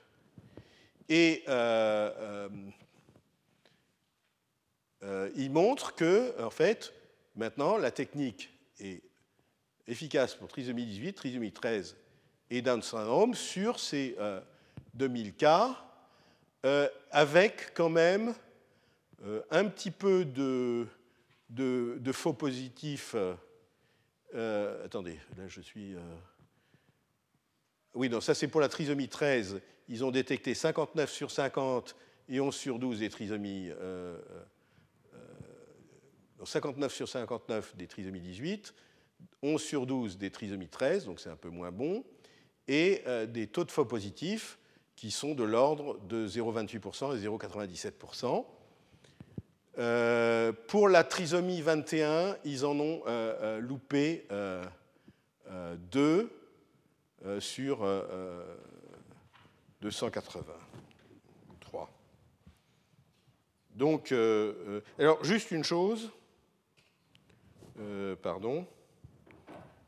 par rapport à ce papier, c'est que quand même ce papier, il est fait par la société qui a commencé la commercialisation. C'est-à-dire, c'est la société Sekenom. Hein. Alors, vous avez à la fin du papier ce qu'on appelle disclosure. Ils vous disent nous sommes tous des employés de, de Sekenom. Ceci dit, je pense que c'est vraiment un papier très sérieux. Et pour ceux qui veulent voir euh, les résultats de ces analyses statistiques, euh, euh, ça, c'est les grossesses avec des fœtus normaux. Donc ça, c'est pour la trisomie 18. Vous voyez que tous les, petits carrés ouverts sont les, les, trisomiques 18. Ils sont tous au-dessus de la barre ici. Et tous les négatifs sont en dessous.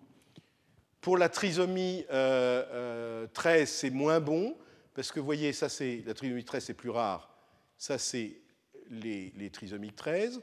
Mais vous voyez qu'au-dessus de cette limite, vous avez quand même plusieurs grossesses normales, plusieurs euh, prélèvements normaux qui sont quand même au-dessus. Alors, c'est certain que si vous êtes dans, ici, vous êtes sûr que, c'est la trisomie 13. Si vous êtes là, et notamment, vous voyez ici, ça c'était un faux négatif, ce, petit triangle, c'est un ADN qui était euh, apparemment totalement normal et qui pourtant correspond à une trisomie 13. Donc ça, c'est une trisomie 13 qu'ils ont loupé. Et la même chose pour la trisomie 21. Vous voyez, les trisomiques 21, à l'exception de ces deux-là, voilà, pardon, de ces deux-là, voyez, euh, tous les trisomiques 21 sont détectés, mais il y en a deux qui ont été loupés, qui étaient un petit peu au-dessus, mais qui étaient pas vraiment euh, hors des contrôles. Mais par contre, vous avez, euh, je crois juste ici, deux contrôles, enfin deux grossesses normales qui sont juste à la limite du z égale 3. Donc vous voyez que qui, en total sur les trois trisomies, ils n'ont que trois faux négatifs, deux pour la trisomie 21, un pour la trisomie 13. Euh, les faux positifs sont, souvent, sont surtout pour la trisomie 13 et 18, et ils peuvent les réduire en modifiant euh, le, seuil statistique.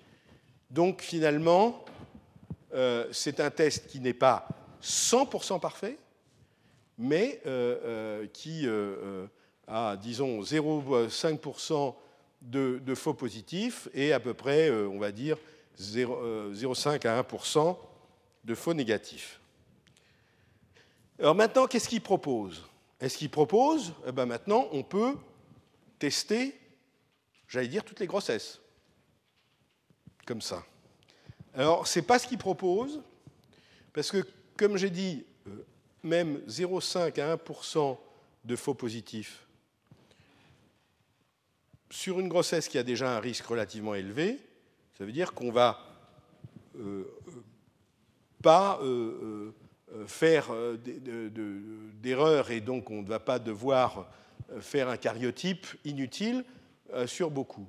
Mais si on prend des, grossesses qui ne sont pas du tout à risque, finalement, on va en trouver quand même 1% de, ces grossesses-là, donc ça peut faire un nombre assez important, qui, bien qu'elles soient pas à risque, ont un risque important, ont quand même ce Z-score. Alors, si vous voulez, c'est une table qui donne, mais je, vais l'interpréter là. Donc ce qu'eux proposent, et c'est la manière dont ils la proposent, euh, ils, sont sortis maintenant sur le marché. Hein. il y a une vingtaine de villes aux États-Unis euh, euh, où, ils ont commencé à proposer ça. alors ils, font le calcul, si vous voulez, sur les... Ça, c'est probablement quelque chose qui est assez différent entre les États-Unis et, la, France euh, euh, aux États-Unis, il y a à peu près 4 millions de grossesses euh, par, an, mais il n'y en a que 2 800 000 où il y a à la fois l'échographie et les tests sériques qui sont faits. Probablement parce que ça, c'est un problème. Si l'assurance médicale ne paye pas, il y a des, couples qui vont décider, soit aussi pour des raisons religieuses, hein, puisque dans le Bible Belt, probablement, ils ne vont pas faire ce genre de choses, euh, donc, euh, euh, sur les 4 millions de grossesses, il y en a 2 800 000 où ces tests sont faits. Sur ces 2 800 000, il y en a 150 000 où le logiciel de prédiction va dire elle est à risque de 1 sur 250. Et en France, donc, on va proposer un cariotype par amyosynthèse ou visite coriale. En fait, de nouveau là, il n'y a que 114 000 sur les 150 000 qui sont, pour lesquels le cariotype est fait. Je ne sais pas si c'est parce que c'est pour une raison financière ou pour une raison éthique de ne pas vouloir faire éventuellement un diagnostic prénatal. Et il détecte 4730 trisomie 21 ou trisomie 18 qui sont détectées. et ça, c'est sur les, 6040 qui étaient des grossesses trisomie 18. Donc on détecte à peu près de, cette manière 80% des, des, des trisomies 21 18, puisqu'il y en a qui vont être dans les grossesses qui n'étaient pas considérées comme à risque. Ce qu'ils disent, c'est que si on fait un test de séquençage uniquement sur ces 153 000 grossesses à risque, hein, donc ce qu'ils proposent, ce n'est pas de faire un test sur 2 800 000 grossesses. Et pourquoi ils ne le proposent pas? Parce qu'ils disent que ça coûterait quand même cher et ça conduirait quand même, vu le taux de faux positifs, à faire quand même beaucoup de, de, prélèvements invasifs de vérification. Donc eux, ils proposent de faire le test sur les 153 000 grossesses à risque. Alors un test sur 153 000, ça reste quand même du point de vue marché un marché important. Hein, Et ce qu'ils disent, c'est que si on fait ce deuxième test, on n'aura plus besoin que de faire 7200 cariotypes, euh, donc gestes invasifs, au lieu des de, de, 114 000, on passe à 7200, vous voyez Donc ça veut dire beaucoup moins de pertes aussi d'enfants euh, euh, non atteints par, à cause du, du geste obstétrical. Et en fait, en faisant ça, on va détecter plus de trisomie 21 et 18 parce qu'on les fait sur les 153 000, c'est-à-dire qu'on gagne aussi, si vous voulez, en efficacité par rapport à euh, celles qui n'ont pas voulu, peut-être pour justement des raisons de, possibilité de perte fœtale aussi, euh, la différence entre 153 et 114 000, c'est des gens qui ont renoncé à faire le test euh, invasif. Et donc, si on fait notre test sur toutes celles-là, on obtient 6% de plus de cas détectés et on fait 93% de moins de tests invasifs. Donc c'est quand même assez euh, euh, impressionnant. Alors juste, dans un des papiers, ils disent, euh, voilà, ça c'est des applications trisomie, mais il y en aura d'autres. Et c'est une littérature aussi qui est en train de foisonner. Et par exemple, M. Lowe a publié en, en 2011 un autre article où il montre qu'il est capable de faire du diagnostic d'hémophilia sur l'ADN fœtal présent dans le sang maternel. Donc, si vous voulez, il y a des, applications qui... Alors, maintenant, tout ça, alors, c'est quand même un marché énorme. Alors, Sekenum a acheté la licence du brevet, M. Lowe a breveté évidemment euh, sa, découverte, et euh, a acheté la licence, je crois une licence exclusive, je ne sais pas exactement, euh, et c'est un, brevet qui est valide jusqu'à 2018.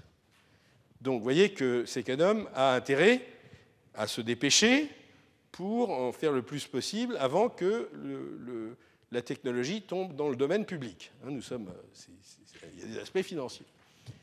Euh, sauf qu'il y a plusieurs autres boîtes qui veulent développer ce genre de choses, et donc il va y avoir euh, évidemment des histoires entre euh, est-ce que le brevet tient, est-ce qu'il faut que les gens achètent le brevet rachètent le brevet à Sekenum, et en tout cas, Sekenum a, commencé à, proposer ce diagnostic euh, fin 2011, euh, dans, le dernier trimestre de, 2011. Euh, et ça, c'est un news release de, de Sekedom où il propose ce qu'ils appellent le Maternity T21+, c'est-à-dire qu'il a T21 plus T13 plus T18. Et d'ailleurs, c'est assez curieux parce que ce n'est pas comme dans leur papier. Dans leur papier, ils disaient on pourrait en faire 150 000 par an. Là, ils élargissent déjà. Pourquoi se limiter à 150 000 C'est probablement en, bougeant le, seuil de risque. Si au lieu de faire pour les grossesses à 1 sur 250, vous faites sur les grossesses à risque d'1 sur 500, en principe, ça vous permettra de, trouver effectivement plus de cas positifs. Et ils estiment qu'il pourrait y en avoir 750 000 par an. Alors ça, c'est euh, euh, un PowerPoint de, de que j'ai trouvé, un PowerPoint d'une présentation pour les investisseurs, et que j'ai trouvé sur Internet, on trouve toujours tout sur Internet, où ils décrivent effectivement le, euh, le test, qui peut être utilisé à partir de la dixième semaine. Alors ça, c'est quelque chose dont on va discuter la semaine prochaine, cette histoire de dixième semaine, c'est important. En France, la limite pour euh, euh, l'interruption volontaire de grossesse, c'est 12 semaines. Au-delà de 12 semaines, ça ne peut plus être que médical. Médical, ça veut dire qu'il faut euh, avoir une discussion avec un médecin, qu'un centre de, de, diagnostic prénatal dise son avis, etc. Avant 12 semaines, c'est une décision de la femme, il n'y a pas de médecin qui intervient, euh, enfin qui n'est pas, pas, obligé d'intervenir, c'est une décision elle-même. Et ça, on pourrait se dire, c'est un aspect, parce qu'on va dire, bon, ben, euh, il pourrait y avoir des interruptions pour, euh, pour diagnostic de trisomie 21 sans qu'il y ait une discussion avec un médecin. Alors, est-ce que, bon, la plupart des gens connaissent la trisomie 21, donc on peut se dire, est-ce que c'est critique ou pas, mais on pourrait dire qu'on pourrait faire aussi du diagnostic de sexe avec ça. Et euh, si on fait du diagnostic de sexe avec ça, parce que ça c'est facile hein, c'est, euh, de regarder, si on fait du diagnostic de sexe avec ça, euh, ça veut dire qu'aussi on pourrait permettre éventuellement des interruptions volontaires de grossesse basées sur le sexe du, foetus, ce qui d'ailleurs intéresse euh, beaucoup de, populations, hein, puisque comme vous le savez, euh, il y a, en Chine, en Inde, etc., euh, il y a une forte préférence pour les grossesses mâles que pour les grossesses filles, et ça sera probablement un marché intéressant. Donc un des problèmes, c'est par exemple, est-ce que si on laisse ces choses-là s'installer en France, est-ce que la limite de 12 semaines est une limite importante? Est-ce qu'il faut demander que ça ne se fasse pas avant 12 semaines? Ou en tout cas, est-ce qu'il faut demander que ça ne soit en tout cas pas utilisé pour le diagnostic de sexe avant 12 semaines? Ça, c'est des, choses qu'il va falloir euh, poser. Et donc, euh, voilà, ils ont lancé ce test 17 octobre vers euh, des spécialistes d'obstétrique gynécologie, 7500 médecins. ils ont déjà discuté avec les assurances surtout les assurances privées, euh, l'assurance publique Medicaid, ils estiment que 23% pourraient prendre, mais le gros, c'est 70% euh, euh, pour les assurances privées. Donc ça, c'est on est aux États-Unis. Hein. et ah oui, alors ce que, j'avais oublié de dire, c'est qu'ils ils pensent que ça sera un test qui sera vendu 1900 dollars, mais pour les gens qui ont une assurance, qui paye, ça ne sera que 230 dollars qui restera à payer pour les, euh, les demandeurs. Et donc, ce qu'on va discuter en France, si on fait ça, qui c'est qui paye? Est-ce que c'est le système d'assurance maladie? Est-ce que c'est le système d'assurance maladie mais avec un ticket modérateur? Ou est-ce que euh, euh, c'est je dirais ce qu'on pourrait appeler la médecine à deux vitesses, mais euh, les gens, s'ils ont envie de se le payer, ils se le payent, mais ce n'est pas, euh, le, système d'assurance maladie qui paye. Donc ça, c'est euh, une chose. Alors, quand même, ils disent qu'une fois qu'ils auront bien fait tourner leurs leur choses, le test lui-même ne, leur reviendrait que 500 à 600 dollars, dont, voyez, la partie pour, par exemple, les royalties à M. Lowe, euh, les consommables, euh, l'équipement, le laboratoire, la logistique, etc. Et ça, c'est ce qu'ils espèrent, les revenus de Sekenom, qui effectivement, dans toute cette partie, ils ont fait surtout la mise au point et la validation, ça leur a coûté cher sans leur rapporter rien du tout. Et maintenant, évidemment, ils espèrent que ça va leur rapporter d'argent. Euh, si vous voulez, on peut euh, euh, s'arrêter 2-3 minutes s'il y a des. ou on continue tout de suite. Parce que là, maintenant, j'ai passé au, au diagnostic préconceptionnel. Je continue Alors, là, si j'ai voulu faire ce cours, c'est parce qu'il y a un papier en 2011 qui m'a beaucoup interpellé. Je vous avais montré tout à fait au début qu'on pouvait faire ce qu'on appelle la capture ciblée.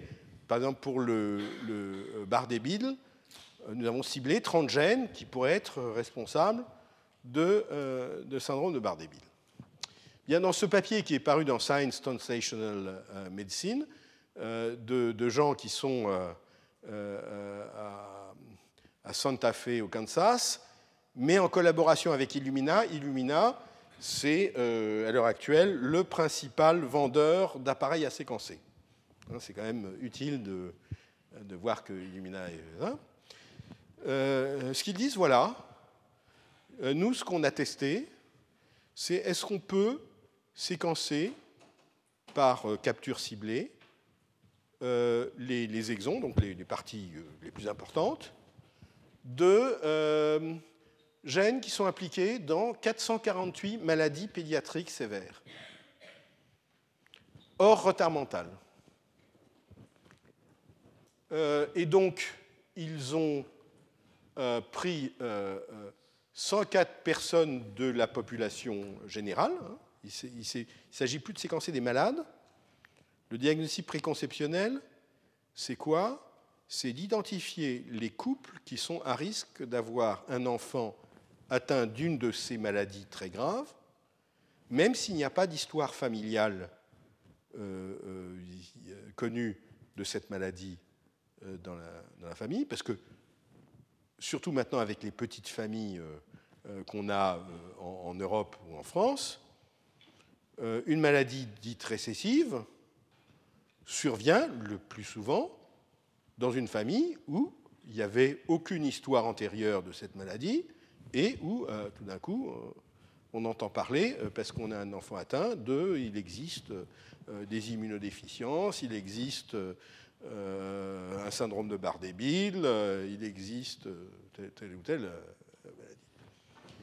Donc l'idée, c'est de savoir quels sont les couples à risque de transmettre une maladie récessive.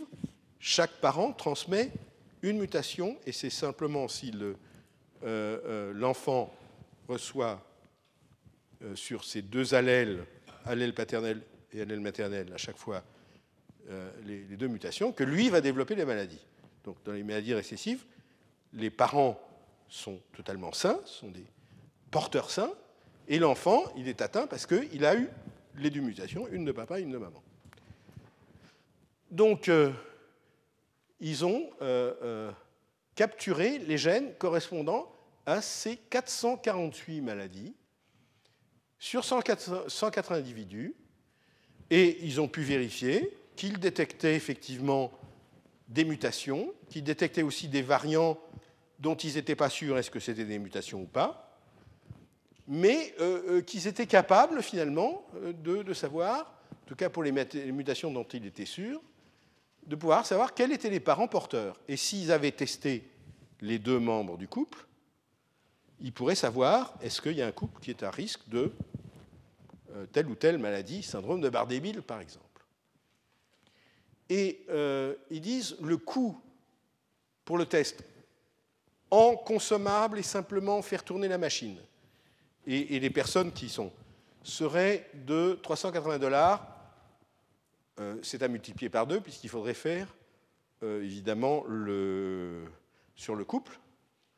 Parce qu'en fait, ce qu'ils montrent, c'est qu'en moyenne, si on faisait ce test chez vous et moi, en moyenne, il y a trois mutations qui peuvent être associées à une de ces 450 maladies sévères que vous portez. Mais simplement, si votre conjoint, il a aussi trois mutations, mais dans d'autres gènes, il n'y a pas de risque. Le risque, c'est simplement si le conjoint a une de ces trois mutations à lui, c'est dans le même gène que vous. Euh, et puis, euh, comme il dit, euh, ça ne comprend pas l'argent qu'il faudrait pour expliquer, d'abord pour interpréter, pour expliquer la personne, la consultation génétique pour expliquer. Donc, si vous voulez, c'est simplement le coût, le coût du test. Alors, on, va aller dans le, un peu dans le détail. Donc, ils ont, bon, ils rappellent d'abord que les maladies récessives euh, euh, euh, sont responsables de 20% de la mortalité infantile et de 10% des hospitalisations pédiatriques dans les pays développés, hein, là, où il n'y a pas de famine et de choses comme ça, là où il n'y a pas de mortalité importante due aux maladies infectieuses ou parasitaires, eh bien, les maladies génétiques deviennent une cause très importante d'hospitalisation pédiatrique et de, mortalité infantile. Donc, sur euh, ces 448 euh, euh, maladies, en fait, il y a 437 gènes. Et ce qu'ils voient, c'est qu'avec une couverture, comme je vous avais indiqué, suffisante pour être certain de la qualité, il y a 93% des gènes ciblés où ils ont une couverture suffisante pour pouvoir détecter avec une bonne sensibilité et spécificité les différents types de mutations. Comme j'avais dit, il trouve qu'en moyenne, pour les gènes en question, on a à peu près en moyenne 3, mais c'est entre 0 et 7 en fait, euh, euh, mutations. Et euh, ce qu'il disait, c'est que si ceci pouvait être appliqué, mais alors là, on n'a plus de gens à risque, on est tous à risque. La population à risque, en France, c'est les 800 000 couples qui euh, euh, euh, ont, décidé de, mettre en œuvre une grossesse, ou qui, disons, ou les 1 million de couples qui ont un projet parental. voilà. Alors, ceci dit, 450 gènes, vous avez plein de variants que vous allez trouver. Alors, ça, c'est juste, c'est une dia qui est illisible, je m'en rends compte. C'est juste le pipeline bioinformatique pour arriver à lire ces séquences, détecter les variants, regarder les variants qui sont présents dans la population suffisamment fréquemment pour qu'on soit sûr qu'ils ne soient pas euh, euh, des variants à risque. Sur ceux qui n'ont euh, jamais été trouvés ou qui sont des, des, variants très rares, donc qui sont compatibles avec une maladie récessive, vérifier que la qualité de la lecture est suffisante, et ensuite essayer de savoir si effectivement, parmi ces variants, il y en a qui sont pathogènes, incertains, ou dont on est sûr qu'ils ne sont pas pathogènes.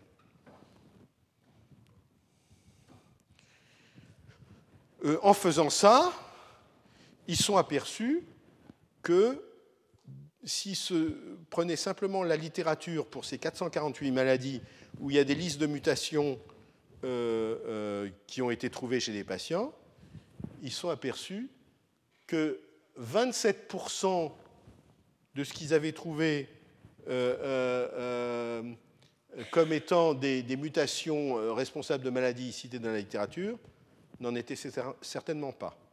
Donc ce qu'ils ont dit, c'est qu'il y a dans la littérature, il y a beaucoup de choses qui en fait sont des, des variants rares, mais qui sont finalement pas pathogéniques. Et on, en a, on connaît deux. Vous savez que la, le deuxième individu à être séquencé, c'est Jim Watson, l'inventeur de la double hélice. Et quand Jim Watson a été séquencé, son euh, résultat de sa séquence était publié dans Nature, et il y avait une table, les mutations responsables de maladies génétiques portées par Jim Watson. Et ils avaient un problème, c'est que Jim Watson avait l'air d'être homozygote pour une mutation responsable du syndrome de cocaïne. Et euh, les euh, euh, spécialistes ici de génétique, le syndrome de cocaïne est un syndrome neurodéveloppemental extrêmement sévère, Et euh, c'est sûr que Jim Watson n'a pas le syndrome de cocaïne. Alors il discutait, est-ce que c'était peut-être qu'il était hétérozygote, qu'on avait loupé le deuxième allèle, mais il disait quand même, vu la couverture, ça paraît improbable qu'on ait loupé le deuxième allèle. Et après que le papier soit paru, en fait, euh, le, résultat, c'était que, effectivement, c'était un variant qui avait été publié comme étant responsable du syndrome de cocaïne, mais que maintenant qu'on sait que Jim Watson l'a, n'est certainement pas responsable. Euh, il avait aussi un variant qui était censé être un variant BRCA cancer du sein. Et apparemment, le pauvre Jim Watson se demandait, mais est-ce que je dois prévenir les femmes de ma famille euh, parce qu'il y a ce variant qui est probablement un variant pathologique pour le cancer du sein. Moi, ça ne me touche pas, mais euh, éventuellement mes sœurs ou mes, nièces, ou je ne sais pas. Jusqu'à ce qu'ils aient téléphoné quand même, ou qu'ils aient téléphoné à la grande spécialiste internationale Marie Kerkling sur BRCA, qui a dit non, ce variant-là, moi je sais que ce n'est pas un variant pathogène. Elle, elle savait, mais quand on regardait la littérature, ce n'était pas si évident que ça. Le troisième cas, c'est euh, un autre qui s'est séquencé lui-même, nos collègues, qui s'appelle Jim Lupski. Euh, Jim Lupski est un grand spécialiste de la maladie de Charcot-Marie-Tooth, et euh, c'est aussi quelqu'un qui est atteint de la maladie de Charcot-Marie-Tooth, et il n'avait jamais trouvé sa mutation, ça l'énervait, donc il a fini par se séquencer complètement. Ça lui a fait un papier dans le New England Journal of Medicine dont il est premier auteur. Il a trouvé sa mutation Charcot-Marie-Tooth, c'est bien, mais euh, il a trouvé aussi qu'il était porteur d'un variant responsable, en tout cas publié comme étant responsable d'adrénolocodystrophie. Et heureusement pour lui, l'adrénolocodystrophie, euh, qui est la spécialité de Patrick Aubourg, est extrêmement sévère. Et heureusement pour lui, Jim Lapsky n'a pas l'adrénolocodystrophie. Donc là aussi, ça veut dire que dans la littérature. Alors pourquoi?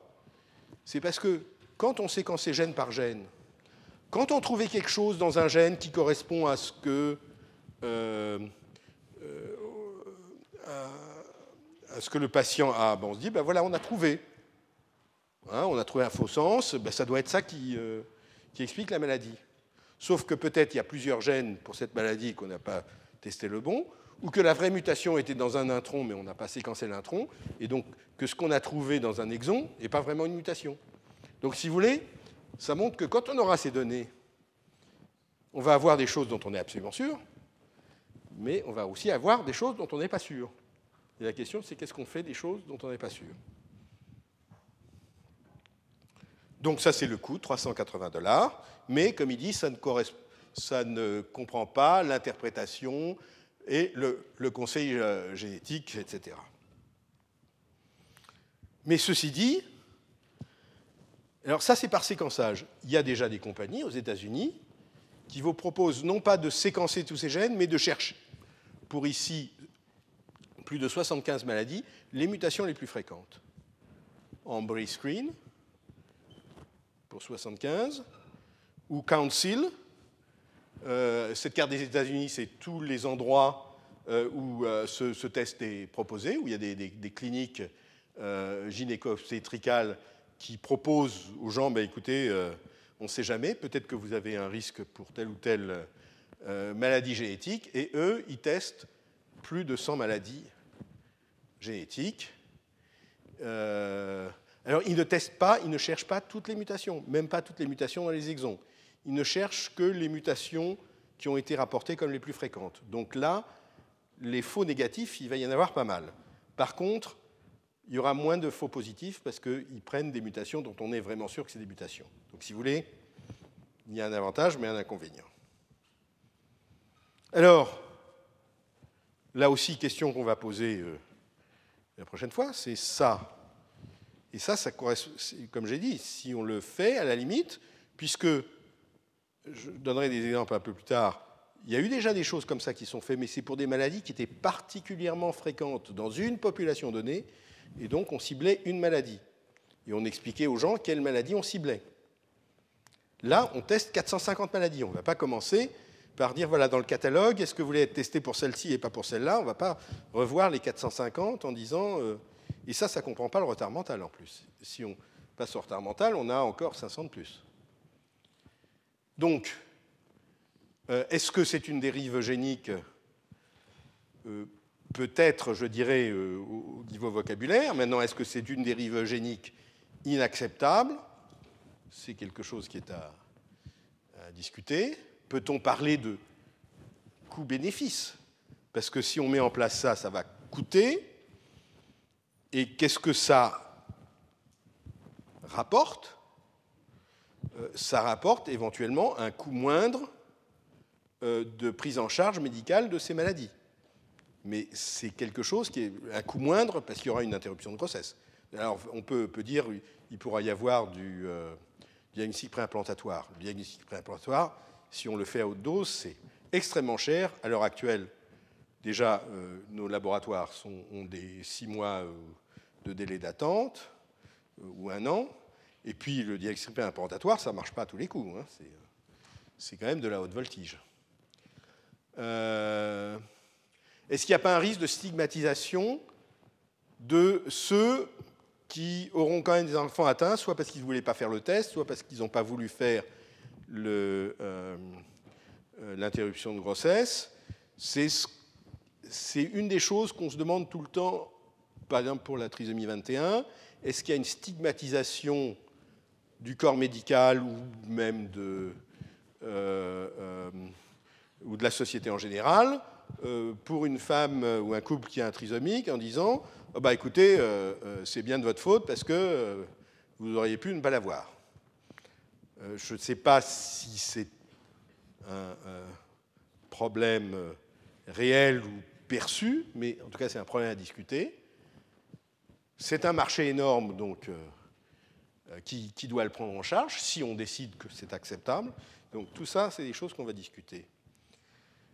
Les Anglais ont déjà euh, publié un rapport en 2011, d'une manière générale, pas sur ce papier, puisque ce, rapport, c'est sur l'idée de diagnostic préconceptionnel, mais pas sur une pathologie particulière ou sur un ensemble de pathologies.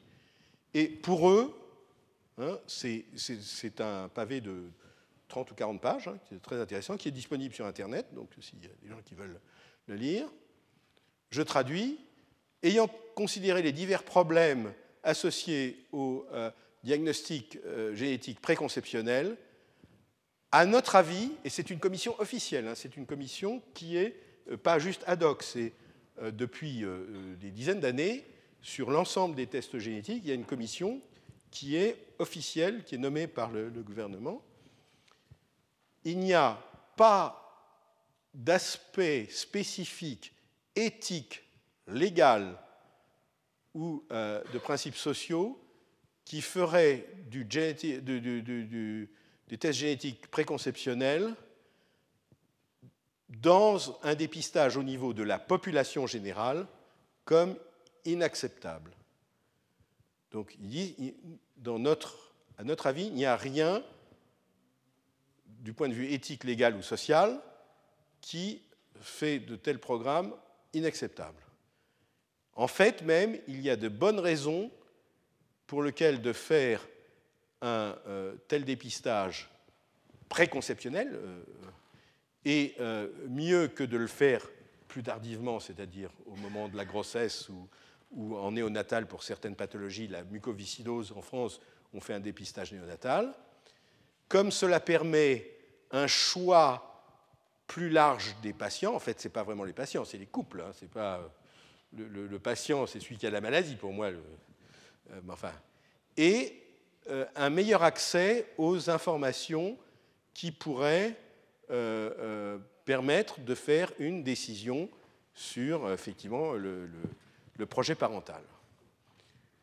Mais ils disent quand même il faudrait que on discute des limites appropriées pour un tel euh, euh, euh.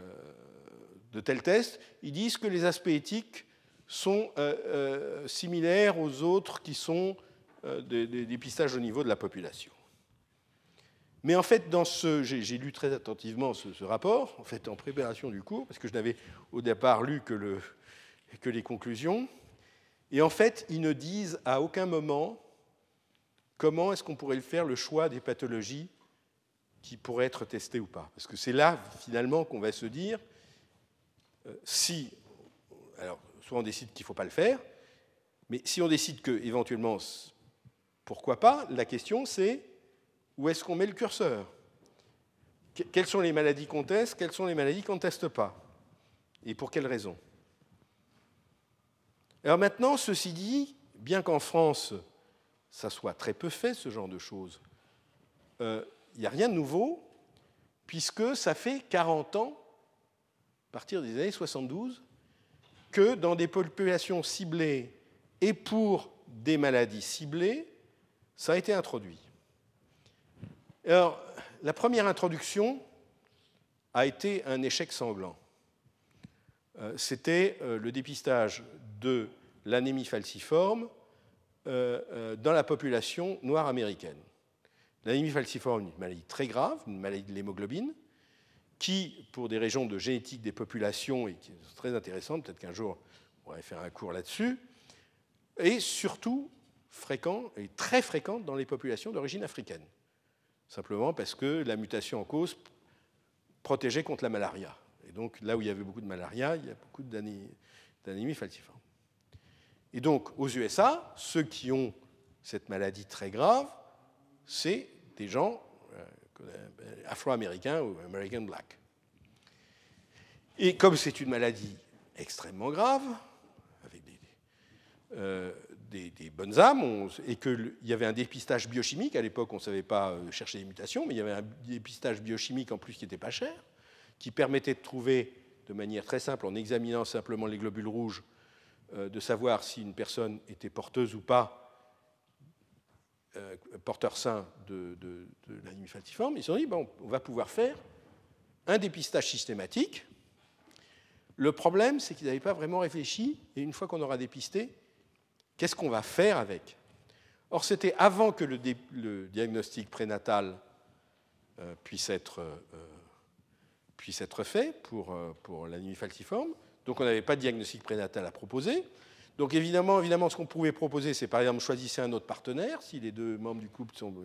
Enfin, comme vous savez, en général, les gens sont quand même pas trop désireux qu'on leur dise avec qui ils doivent concevoir leur enfant. Et puis, il y a aussi eu, comme c'était un dépistage de masse, dans une population qui quand même, aux États-Unis, euh, avait déjà des problèmes socio-économiques et euh, d'éducation, etc., parce qu'ils étaient en moyenne quand même euh, euh, moins, bien éduqués, etc. des problèmes de stigmatisation des hétérozygotes, parce que finalement, oui, les malades, c'est quoi? C'est les, homozygotes ou même les hétérozygotes, etc. Donc, ça a été vraiment un échec, etc. Je, reviendrai. Mais en même temps, dans une communauté qui, elle, était je dirais, euh, beaucoup peut-être plus soudé et aussi où il y a eu un aspect éducatif et un aspect euh, communautaire très fort, il y a une maladie neurologique extrêmement gravissime du jeune enfant qui s'appelle la maladie de Tay-Sachs, euh, où les, enfants ne survivent pas plus que deux ans à cette, maladie neurologique, qui est fréquente dans la population juive ashkénaze. Et aux États-Unis et au Canada, sous l'influence des réseaux communautaires juifs ashkénazes, Là aussi, il y avait un test biochimique qui n'était pas trop compliqué. Ils ont commencé à faire le dépistage systématique des hétérozygotes dans la communauté juive pour la maladie Tay-Sachs. Et puis, une autre maladie, pour les mêmes raisons que l'anémie falciforme, il y a une autre maladie de l'hémoglobine qui est très fréquente en Asie du Sud-Est, mais aussi autour de la Méditerranée, euh, en Grèce, Sardaigne, Italie du Sud, Chypre, etc., euh, même à Ferrare, qui est la bêta-thalassémie, et à partir de 1972 aussi, il y a eu des programmes de dépistage systématique au niveau de toute la population des porteurs sains de thalassémie. Donc, simplement, euh, en 1972, c'était une décision légale, c'est au Congrès qu'il a été décidé qu'on va mettre en œuvre le dépistage systématique de l'anémie falciforme pour réduire la mortalité et euh, euh, les aspects, la morbidité due à l'anémie falciforme, sickle cell, pour euh, augmenter la connaissance du public sur cette maladie, développer de nouveaux modes de thérapie, et donc euh, euh, c'était une, une loi qui était passée en 1972. Et comme le dit ce commentaire de 1983, il y avait des gens bien intentionnés mais misguided qui ont commencé des programmes de mass screening avec une éducation insuffisante, une méthodologie insuffisante et sans euh, avoir l'aspect du conseil des personnes qui étaient testées, des misguided legislators, euh, des, députés qui se sont précipités pour faire une, euh, une loi rendant obligatoire ce test prémarital et préschool, et en plus c'était des députés blancs qui disaient à une population noire, voilà ce que vous avez à faire. Vous voyez, il y, a aussi cet aspect. voilà. Et, puis il y, avait des, gens aussi qui étaient carrément des malfaiteurs qui se sont mis là-dedans, etc. Donc c'était une catastrophe. Tay-Sachs a été beaucoup plus donc tourné, euh, ça a été décidé par la communauté elle-même, donc ce n'était pas des députés qui décidaient pour vous, c'était la communauté elle-même qui décidait avec des sessions éducatives dans les synagogues, dans les centres culturels juifs, et euh, notamment les, juifs ashkénazes américains, c'est une population qui, a quand même tendance à aller euh, à la synagogue, dans les centres culturels, donc c'est une population relativement culturellement aussi homogène, si vous voulez. Et résultat, ça a bien pris, si vous voulez, ça a été accepté, et il y a plus de 1 400 000 personnes qui avaient été testées, ça c'était un papier de 2009, et testées, pour ainsi dire, euh, uniquement en, Amérique du Nord. Je crois qu'en France, finalement, ça n'a jamais, euh, jamais pris. Hein. Et le résultat, c'est que la maladie de Tay-Sachs, son incidence a diminué de 90%. Donc c'était une maladie qui était assez fréquente chez les juifs ashkénazes et qui a été réduite de, 90%, euh, évidemment par le diagnostic prénatal, ou alors il y a ce programme d'Or Yeshorim qui est un peu spécial. Dans les juifs ultra-orthodoxes, les mariages sont arrangés.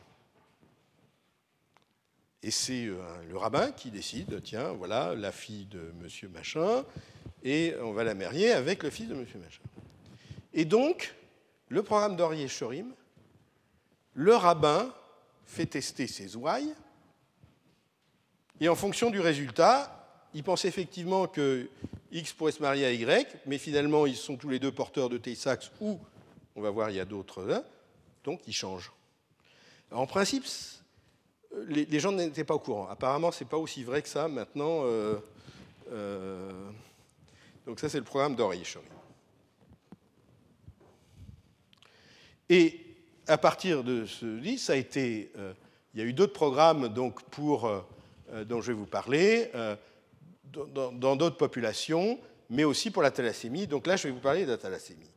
Et donc il y a un excellent papier qui est paru en, en 2010, je crois, voilà, dans le European Journal of Human Genetics, qui fait vraiment le, la, la, revue de tous ces programmes euh, qui ont commencé vers, euh, en 73 à Chypre, euh, puis en, Sardaigne, etc., en 75, et qui ont été poursuivis.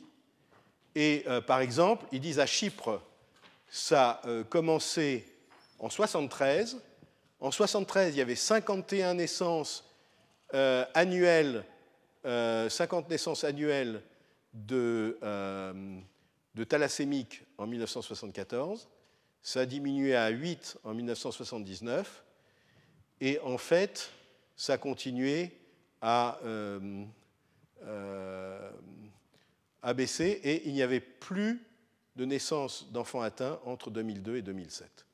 Donc vous voyez, carrément, je dirais, quasiment l'éradication des nouveaux cas. Alors il faut se dire que Chypre, c'est un des exemples où ça n'était pas un dépistage volontaire, mais c'était un dépistage quasi obligatoire, et c'est l'Église qui l'a rendu quasiment obligatoire. C'est-à-dire qu'avant de se marier, et pour avoir le droit de se marier à l'Église, il fallait montrer qu'on avait eu le test.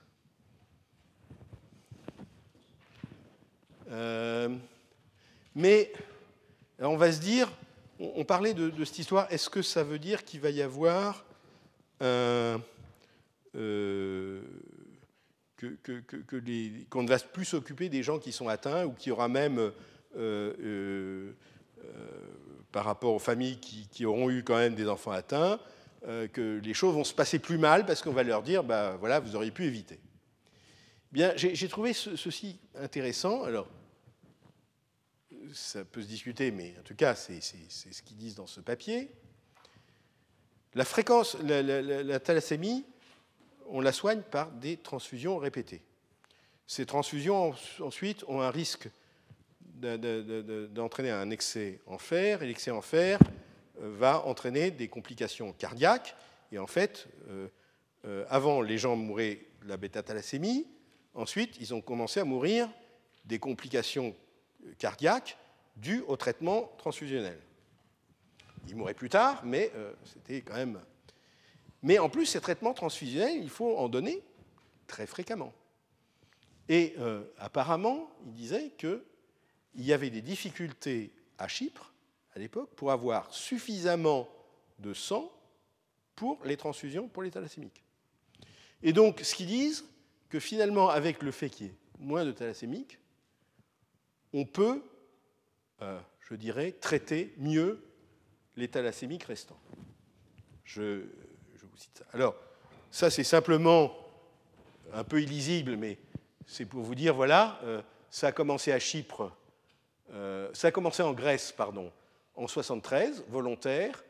À Chypre, commencé en 73 aussi, euh, mais quasi-mandatory by church among Greek Cypriots, mandatory by government among Turkish Cypriots. Donc vous voyez, ils se battaient entre eux, hein, les, Grecs et les Turcs à Chypre, mais il y a une chose pour, lesquelles ils ont été d'accord, c'est pour dire qu'il faut faire le dépistage de la bêta-thalassémie. C'est quand même assez étonnant hein, quand on sait quand même les, euh, les problèmes. Pour, les autres, à part euh, euh, l'Iran, je crois, où voilà, en Iran c'est mandatory depuis 1997, la plupart c'est voluntary. Ça a commencé en Sardaigne à 75. En France, ça a été fait à Marseille entre 78 et 85, mais apparemment arrêté. Je ne sais pas pourquoi. Alors, en France, on a toujours le problème, comme en France, c'était uniquement pour les populations à risque. Donc, les populations à risque, il fallait commencer par faire qui est à risque.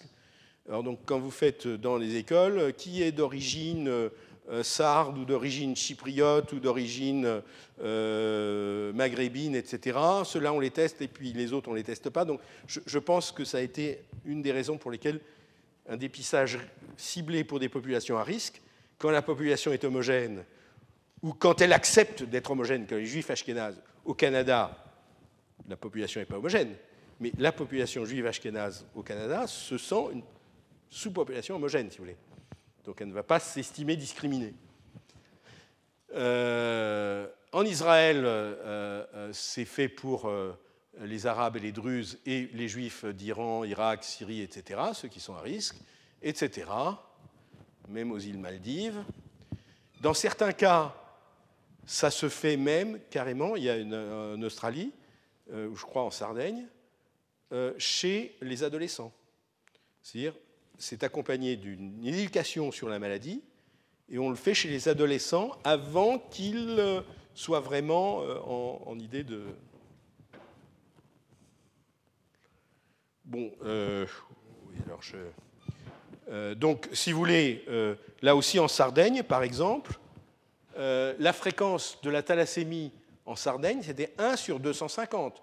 Quand on parle de la trisomie 21, 1 sur 700 ou sur 800, en Sardaigne, la thalassémie, c'était 3 ou 4 fois plus fréquent que la, trisomie 21. C'est passé de 1 sur 250 1 sur 4000 euh, en 1995, c'est resté. La même chose euh, euh, dans d'autres pays. Ce qui est intéressant, c'est qu'il y a une étude, après à Marseille, ça a été arrêté, comme je l'ai dit, en 85, mais c'était un programme qui avait été fait dans, dans les lycées, lycées-collèges, enfin lycée probablement, high school. il disait que 86% de ceux qui avaient été identifiés plusieurs années auparavant dans ces programmes euh, au niveau scolaire, euh, ont, euh, et, notamment tous les, couples où les deux étaient carrières, ont demandé un diagnostic prénatal après. Donc ça veut dire qu'ils se sont rappelés qu'ils avaient été testés positifs. Et autre chose que j'ai trouvé intéressant, c'est euh, au, Pakistan, euh, pays donc, très islamique, on ne le fait pas. Euh, simplement, hein, je veux dire, la, Sardaigne, c'était un pays très catholique. Hein, quand, en 72 ou 75, quand ça a été commencé, c'était des pays où la, région où l'Église catholique avait une grande influence. à Chypre, c'était l'Église orthodoxe, donc vous voyez que et là, donc, comme ils disent, pour le moment, ça ne se fait pas au, Pakistan, mais il y a une enquête chez euh, des médecins, des juristes, des politiciens et des parents d'enfants atteints par la thalassémie pour savoir qu'est-ce qu'ils pensent du, euh, carrier screening, donc de, dépister les, personnes euh, à risque de transmettre la thalassémie. 95% des parents et 90% des médecins étaient en faveur d'un tel, dépistage, mais seulement un tiers des politiciens. Euh, c'est intéressant. Alors, ceci dit, ce dépistage a été, pour l'habitat thalassémie, a été fait dans de très nombreux pays euh, à risque. Et dans ces pays-là, quand même, il y a eu en parallèle, et je pense que c'est important, d'énormes progrès sur la prise en charge médicale de la thalassémie. Donc, ça n'est pas qu'on s'est désintéressé complètement de qu'est-ce qu'on faisait avec les thalassémiques. Et là, euh, je dis, euh, entre 49 et 57, à Ferrare, seulement 9% euh, des patients thalassémiques dépassaient l'âge de 6 ans. À la fin des années 70, 50% des patients italien était mort avant l'âge de 12 ans. À l'heure actuelle, la thalassémie est complètement différente. On connaît mieux la physiopathologie. Les transfusions euh, euh, peuvent être faites. Le sang transfusé euh, n'est pas contaminé. on a aussi les moyens de, prévenir, au moins partiellement, les, les problèmes cardiaques. Et en 2009, 60% des patients ont plus de 30 ans et la survie est d'autant meilleure pour les patients qui sont euh, nés dans les années les, plus récentes. Et donc, euh, il y a moins de, maladies cardiaques. Euh, donc, il y a eu un progrès dans la prise en charge des thalassémiques qui a été parallèle. Et peut-être, alors, ne sais pas s'il y a une raison de cause à effet. Mais on peut se dire peut-être que dans ces pays, il a été plus facile de mettre en œuvre euh, des méthodes, je dirais, très, euh, j'allais bien dire agressives, c'est peut-être pas le mot, mais de, prise en charge, mais pour un nombre plus limité de patients. voilà, donc. alors, juste quelques autres euh, exemples. Alors, je vais parler de l'exemple de la mucoviscidose. En France, on fait un dépistage néonatal de la mucoviscidose maintenant. On ne fait pas de diagnostic préconceptionnel.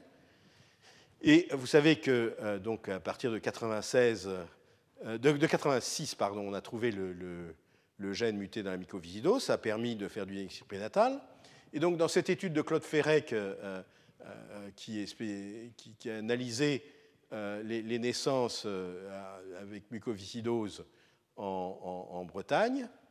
Euh, il dévoile l'effet. Il y avait 19 naissances par an dans la période 75-79 et ça a baissé à 11, la période 2005-2009, et ça reste stable depuis, depuis ce temps, donc ça ne continue pas à baisser.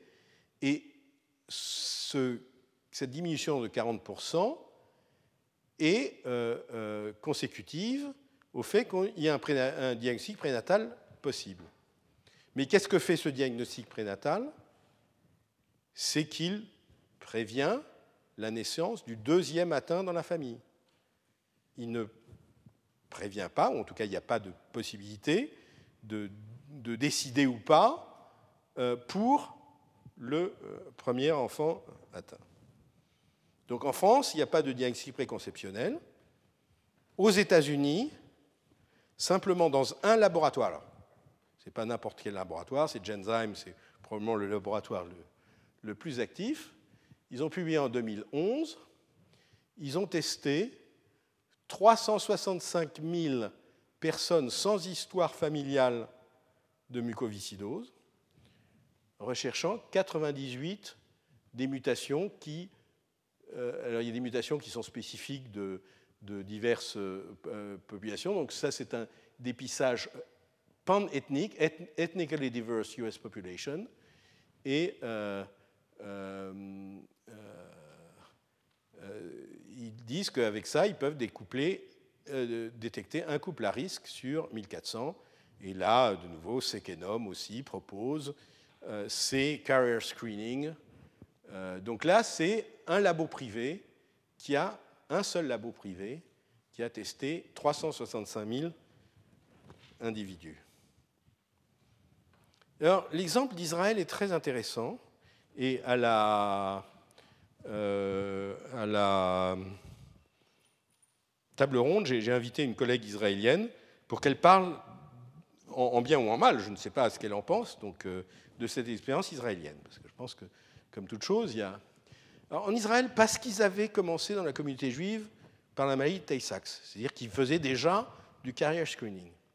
Que d'autre part, il y a toute une série d'autres maladies qui sont particulièrement fréquentes chez les juifs ashkénazes mais qu'il y a aussi des maladies comme la mucoviscidose, qui ne sont pas plus fréquentes chez les Juifs ashkénazes que euh, chez les Français ou les Italiens, mais qui sont aussi assez fréquentes, parce que c'est une maladie qui est assez fréquente dans toutes ces populations, eh bien, le ministère israélien de la Santé recommande genetic screening, donc la détection des, euh, le dépistage des porteurs dans l'optique euh, euh, reproduction, donc pour les, les, personnes ayant un projet parental, pour toute cette liste de, de, maladies. Alors dans certains cas, c'est uniquement chez les juifs ashkénazes, dans pour d'autres maladies, ça peut être chez les juifs d'Afrique du Nord, chez les juifs la thalassémie, ça sera les juifs d'Irak, Iran, Kurdistan,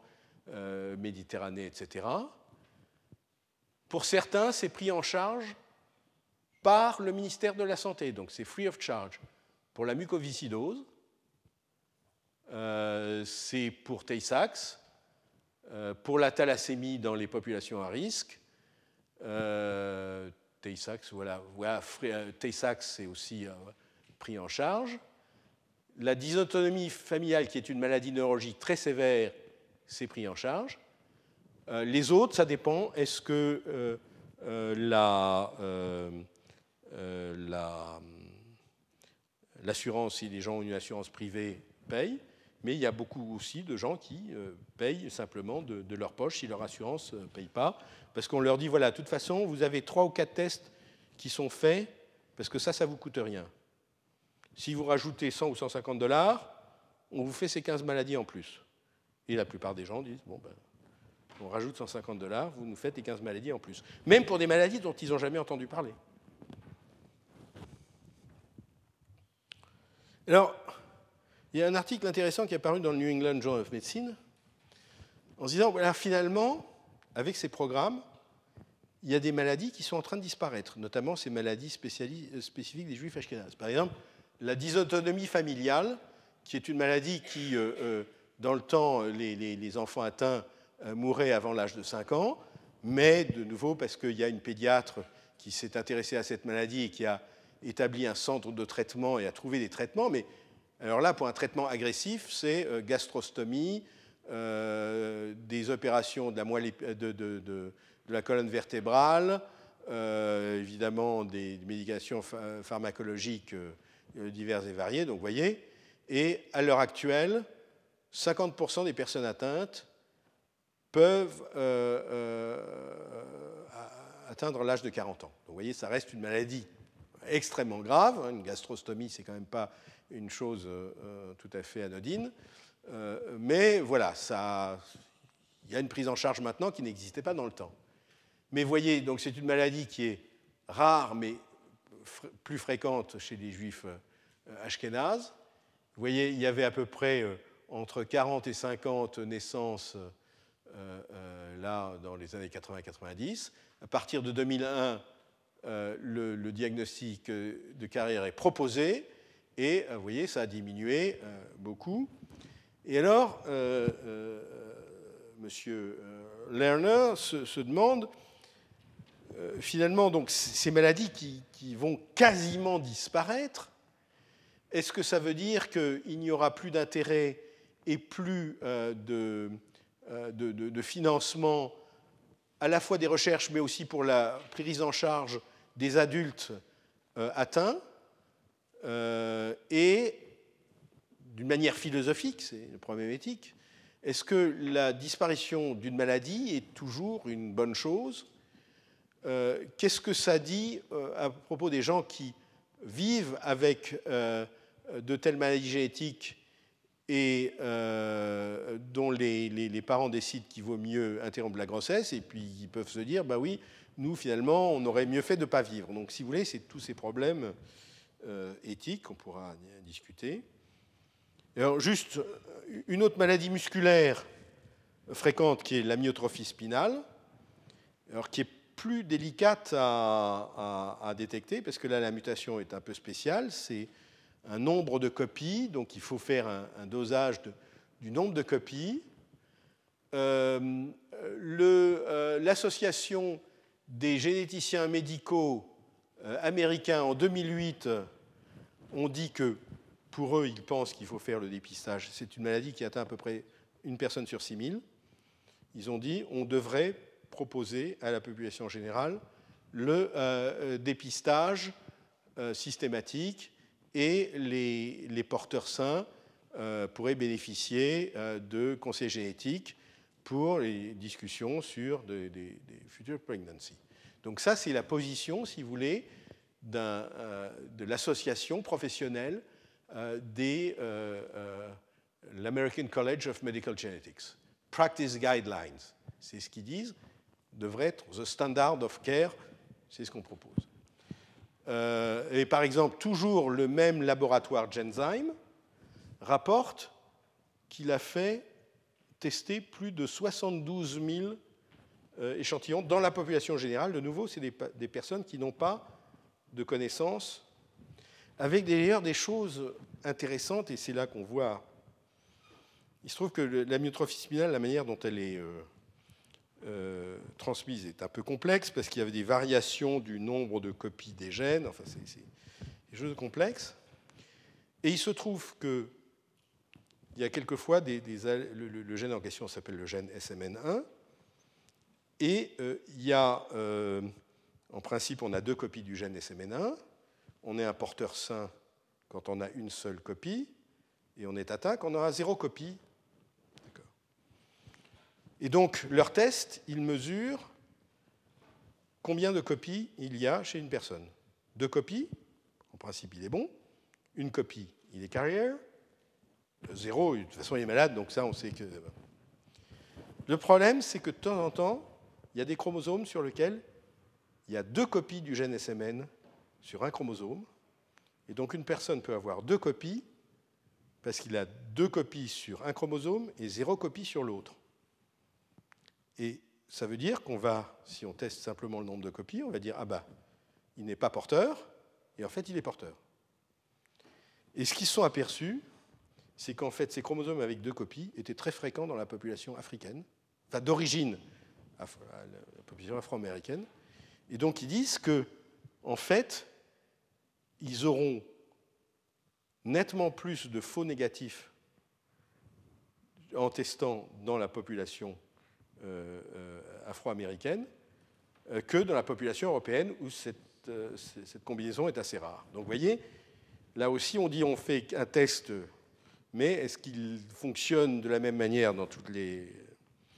Et, là donc de, nouveau, ONIH, un meeting au NIH, le NIH c'est quand même l'INSERM américaine, où ils disent un dépistage panethnique pour la SMA est techniquement faisable, et ceci dit, euh, de, le mettre en œuvre euh, pose des problèmes plus larges euh, au sujet du, du, dépistage en général. Donc, disons, c'est quelque chose, on est aux États-Unis, c'est quelque chose d'officiel. Donc, ils disent voilà, on peut le faire. Est-ce qu'il faut le faire? C'est à discuter. À Taïwan, un papier 107 000 euh, personnes qui ont été euh, euh, testées. Ça a permis de détecter 47 couples à risque. Sur ces 47 couples, il y a eu 12 fœtus atteints. Et donc là aussi, on va se dire, voilà, on a testé 107 000 personnes pour, je vais dépister in fine 47 couples et 12 fœtus atteints. Euh, je vous laisse ces, euh, choses-là. Je, termine euh, dans 5 minutes. Alors, là, comme je le disais, chez les Juifs donc ça c'est un papier qui, vient d'Amérique du Nord, où petit à petit, à partir de 75, ils ont rajouté chaque année ou tous les deux ans une nouvelle maladie. Et il proposait aux gens, est-ce que vous voulez, on rajoute ou on rajoute pas? On rajoute le syndrome de Usher, qui est un syndrome qui euh, entraîne euh, euh, cécité et surdité, ou voulez-vous faire tester? Et ce qu'ils disent, c'est qu'en fait, cette communauté-là, en fait, est toujours très désireuse. Si on rajoute une maladie, ils sont contents et ils choisissent de la rajouter au test. On leur laisse le choix, est-ce que vous voulez qu'on rajoute ou pas Et ce qu'ils disent, c'est que euh, euh, la, communauté, enfin les, gens euh, dans cette communauté sont toujours intéressés si on leur dit qu'on peut rajouter. Donc vous voyez, en 92, ils ont ajouté maladie de Gaucher mucoviscidose, en 96, maladie de Canavan-Niemann-Pick, 99, syndrome de Bloom, 2001, dysotomie familiale, et en, en, 2005, ils en ont rajouté toute une série en 2007, cinq nouvelles maladies. Et euh, ils disent que les parents demandent de tester le plus possible de ces maladies extrêmement sévères et neurodégénératives. Euh, le succès, en tout cas numérique, a été remarquable. Et euh, pour les maladies qui sont testées, il y a beaucoup moins d'enfants atteints, évidemment, par le diagnostic prénatal. Hein, et que c'est maintenant recommandé par les associations professionnelles des obstétriciens gynécologistes et de euh, génétique médicale. Alors, juste, qui vous montre aussi que de temps en temps, il y a quand même des problèmes.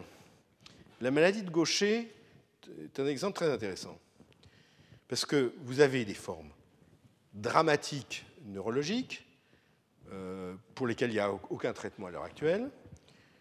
Vous avez des formes plutôt euh, os hématologiques, qui sont des maladies très sévères, mais pour lesquelles il y a un traitement, traitement par euh, thérapie enzymatique de substitution, traitement qui coûte 200 000 euros par an à vie, par patient. Hein, c'est quelque chose à voir. Et vous avez une mutation euh, qui s'appelle la N370S, c'est un faux sens. Et cette mutation, elle peut être associée à cette forme osseuse hématologique assez grave, mais souvent aussi, elle peut être retrouvée chez des gens qui n'ont pas euh, vraiment. Donc, donc, la pénétrance est, euh, quand on est homozygote pour cette mutation, la pénétrance est incomplète.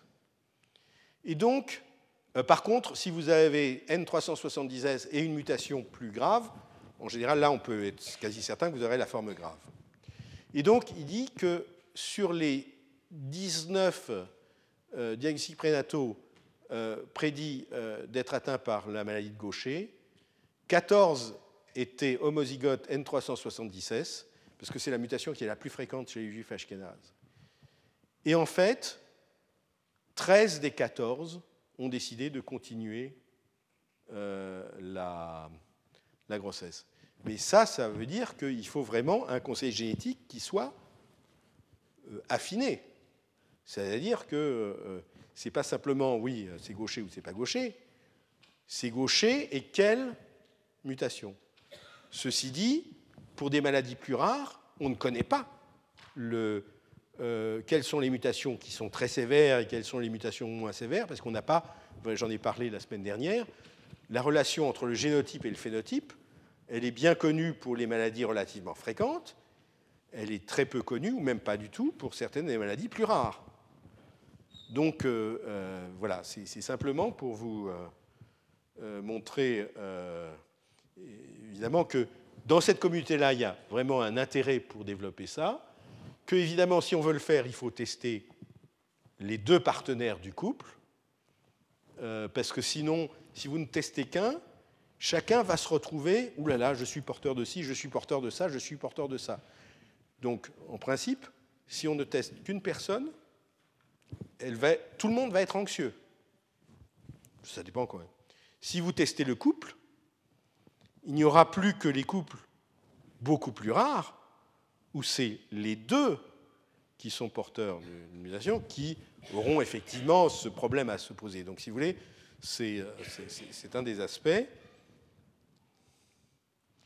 Et puis, euh, juste euh, à l'heure actuelle, il y a aussi ces entreprises qui font ce qu'on appelle le direct-to-consumer testing, c'est-à-dire qu'on ne passe pas par un médecin. vous, vous payez 200 dollars, il vous envoie un truc pour un, petit tube pour prélever la salive, vous leur envoyez, euh, ils vous testent, ils vous testent pour plein de choses, euh, y compris pour euh, toute une série de mutations qui sont responsables de, maladies génétiques, par exemple l'hémochromatose, déficience G6PD, évidemment la mucoviscidose, etc. Comme ça. Et bah, pour voir ce que c'était, je me suis fait tester, c'est mes résultats. Et euh, donc, euh, effectivement, c'est comme ça que j'ai appris que j'étais porteur sain de la mutation la plus fréquente pour la mucoviscidose euh, et d'une autre maladie qui est la fièvre méditerranéenne familiale.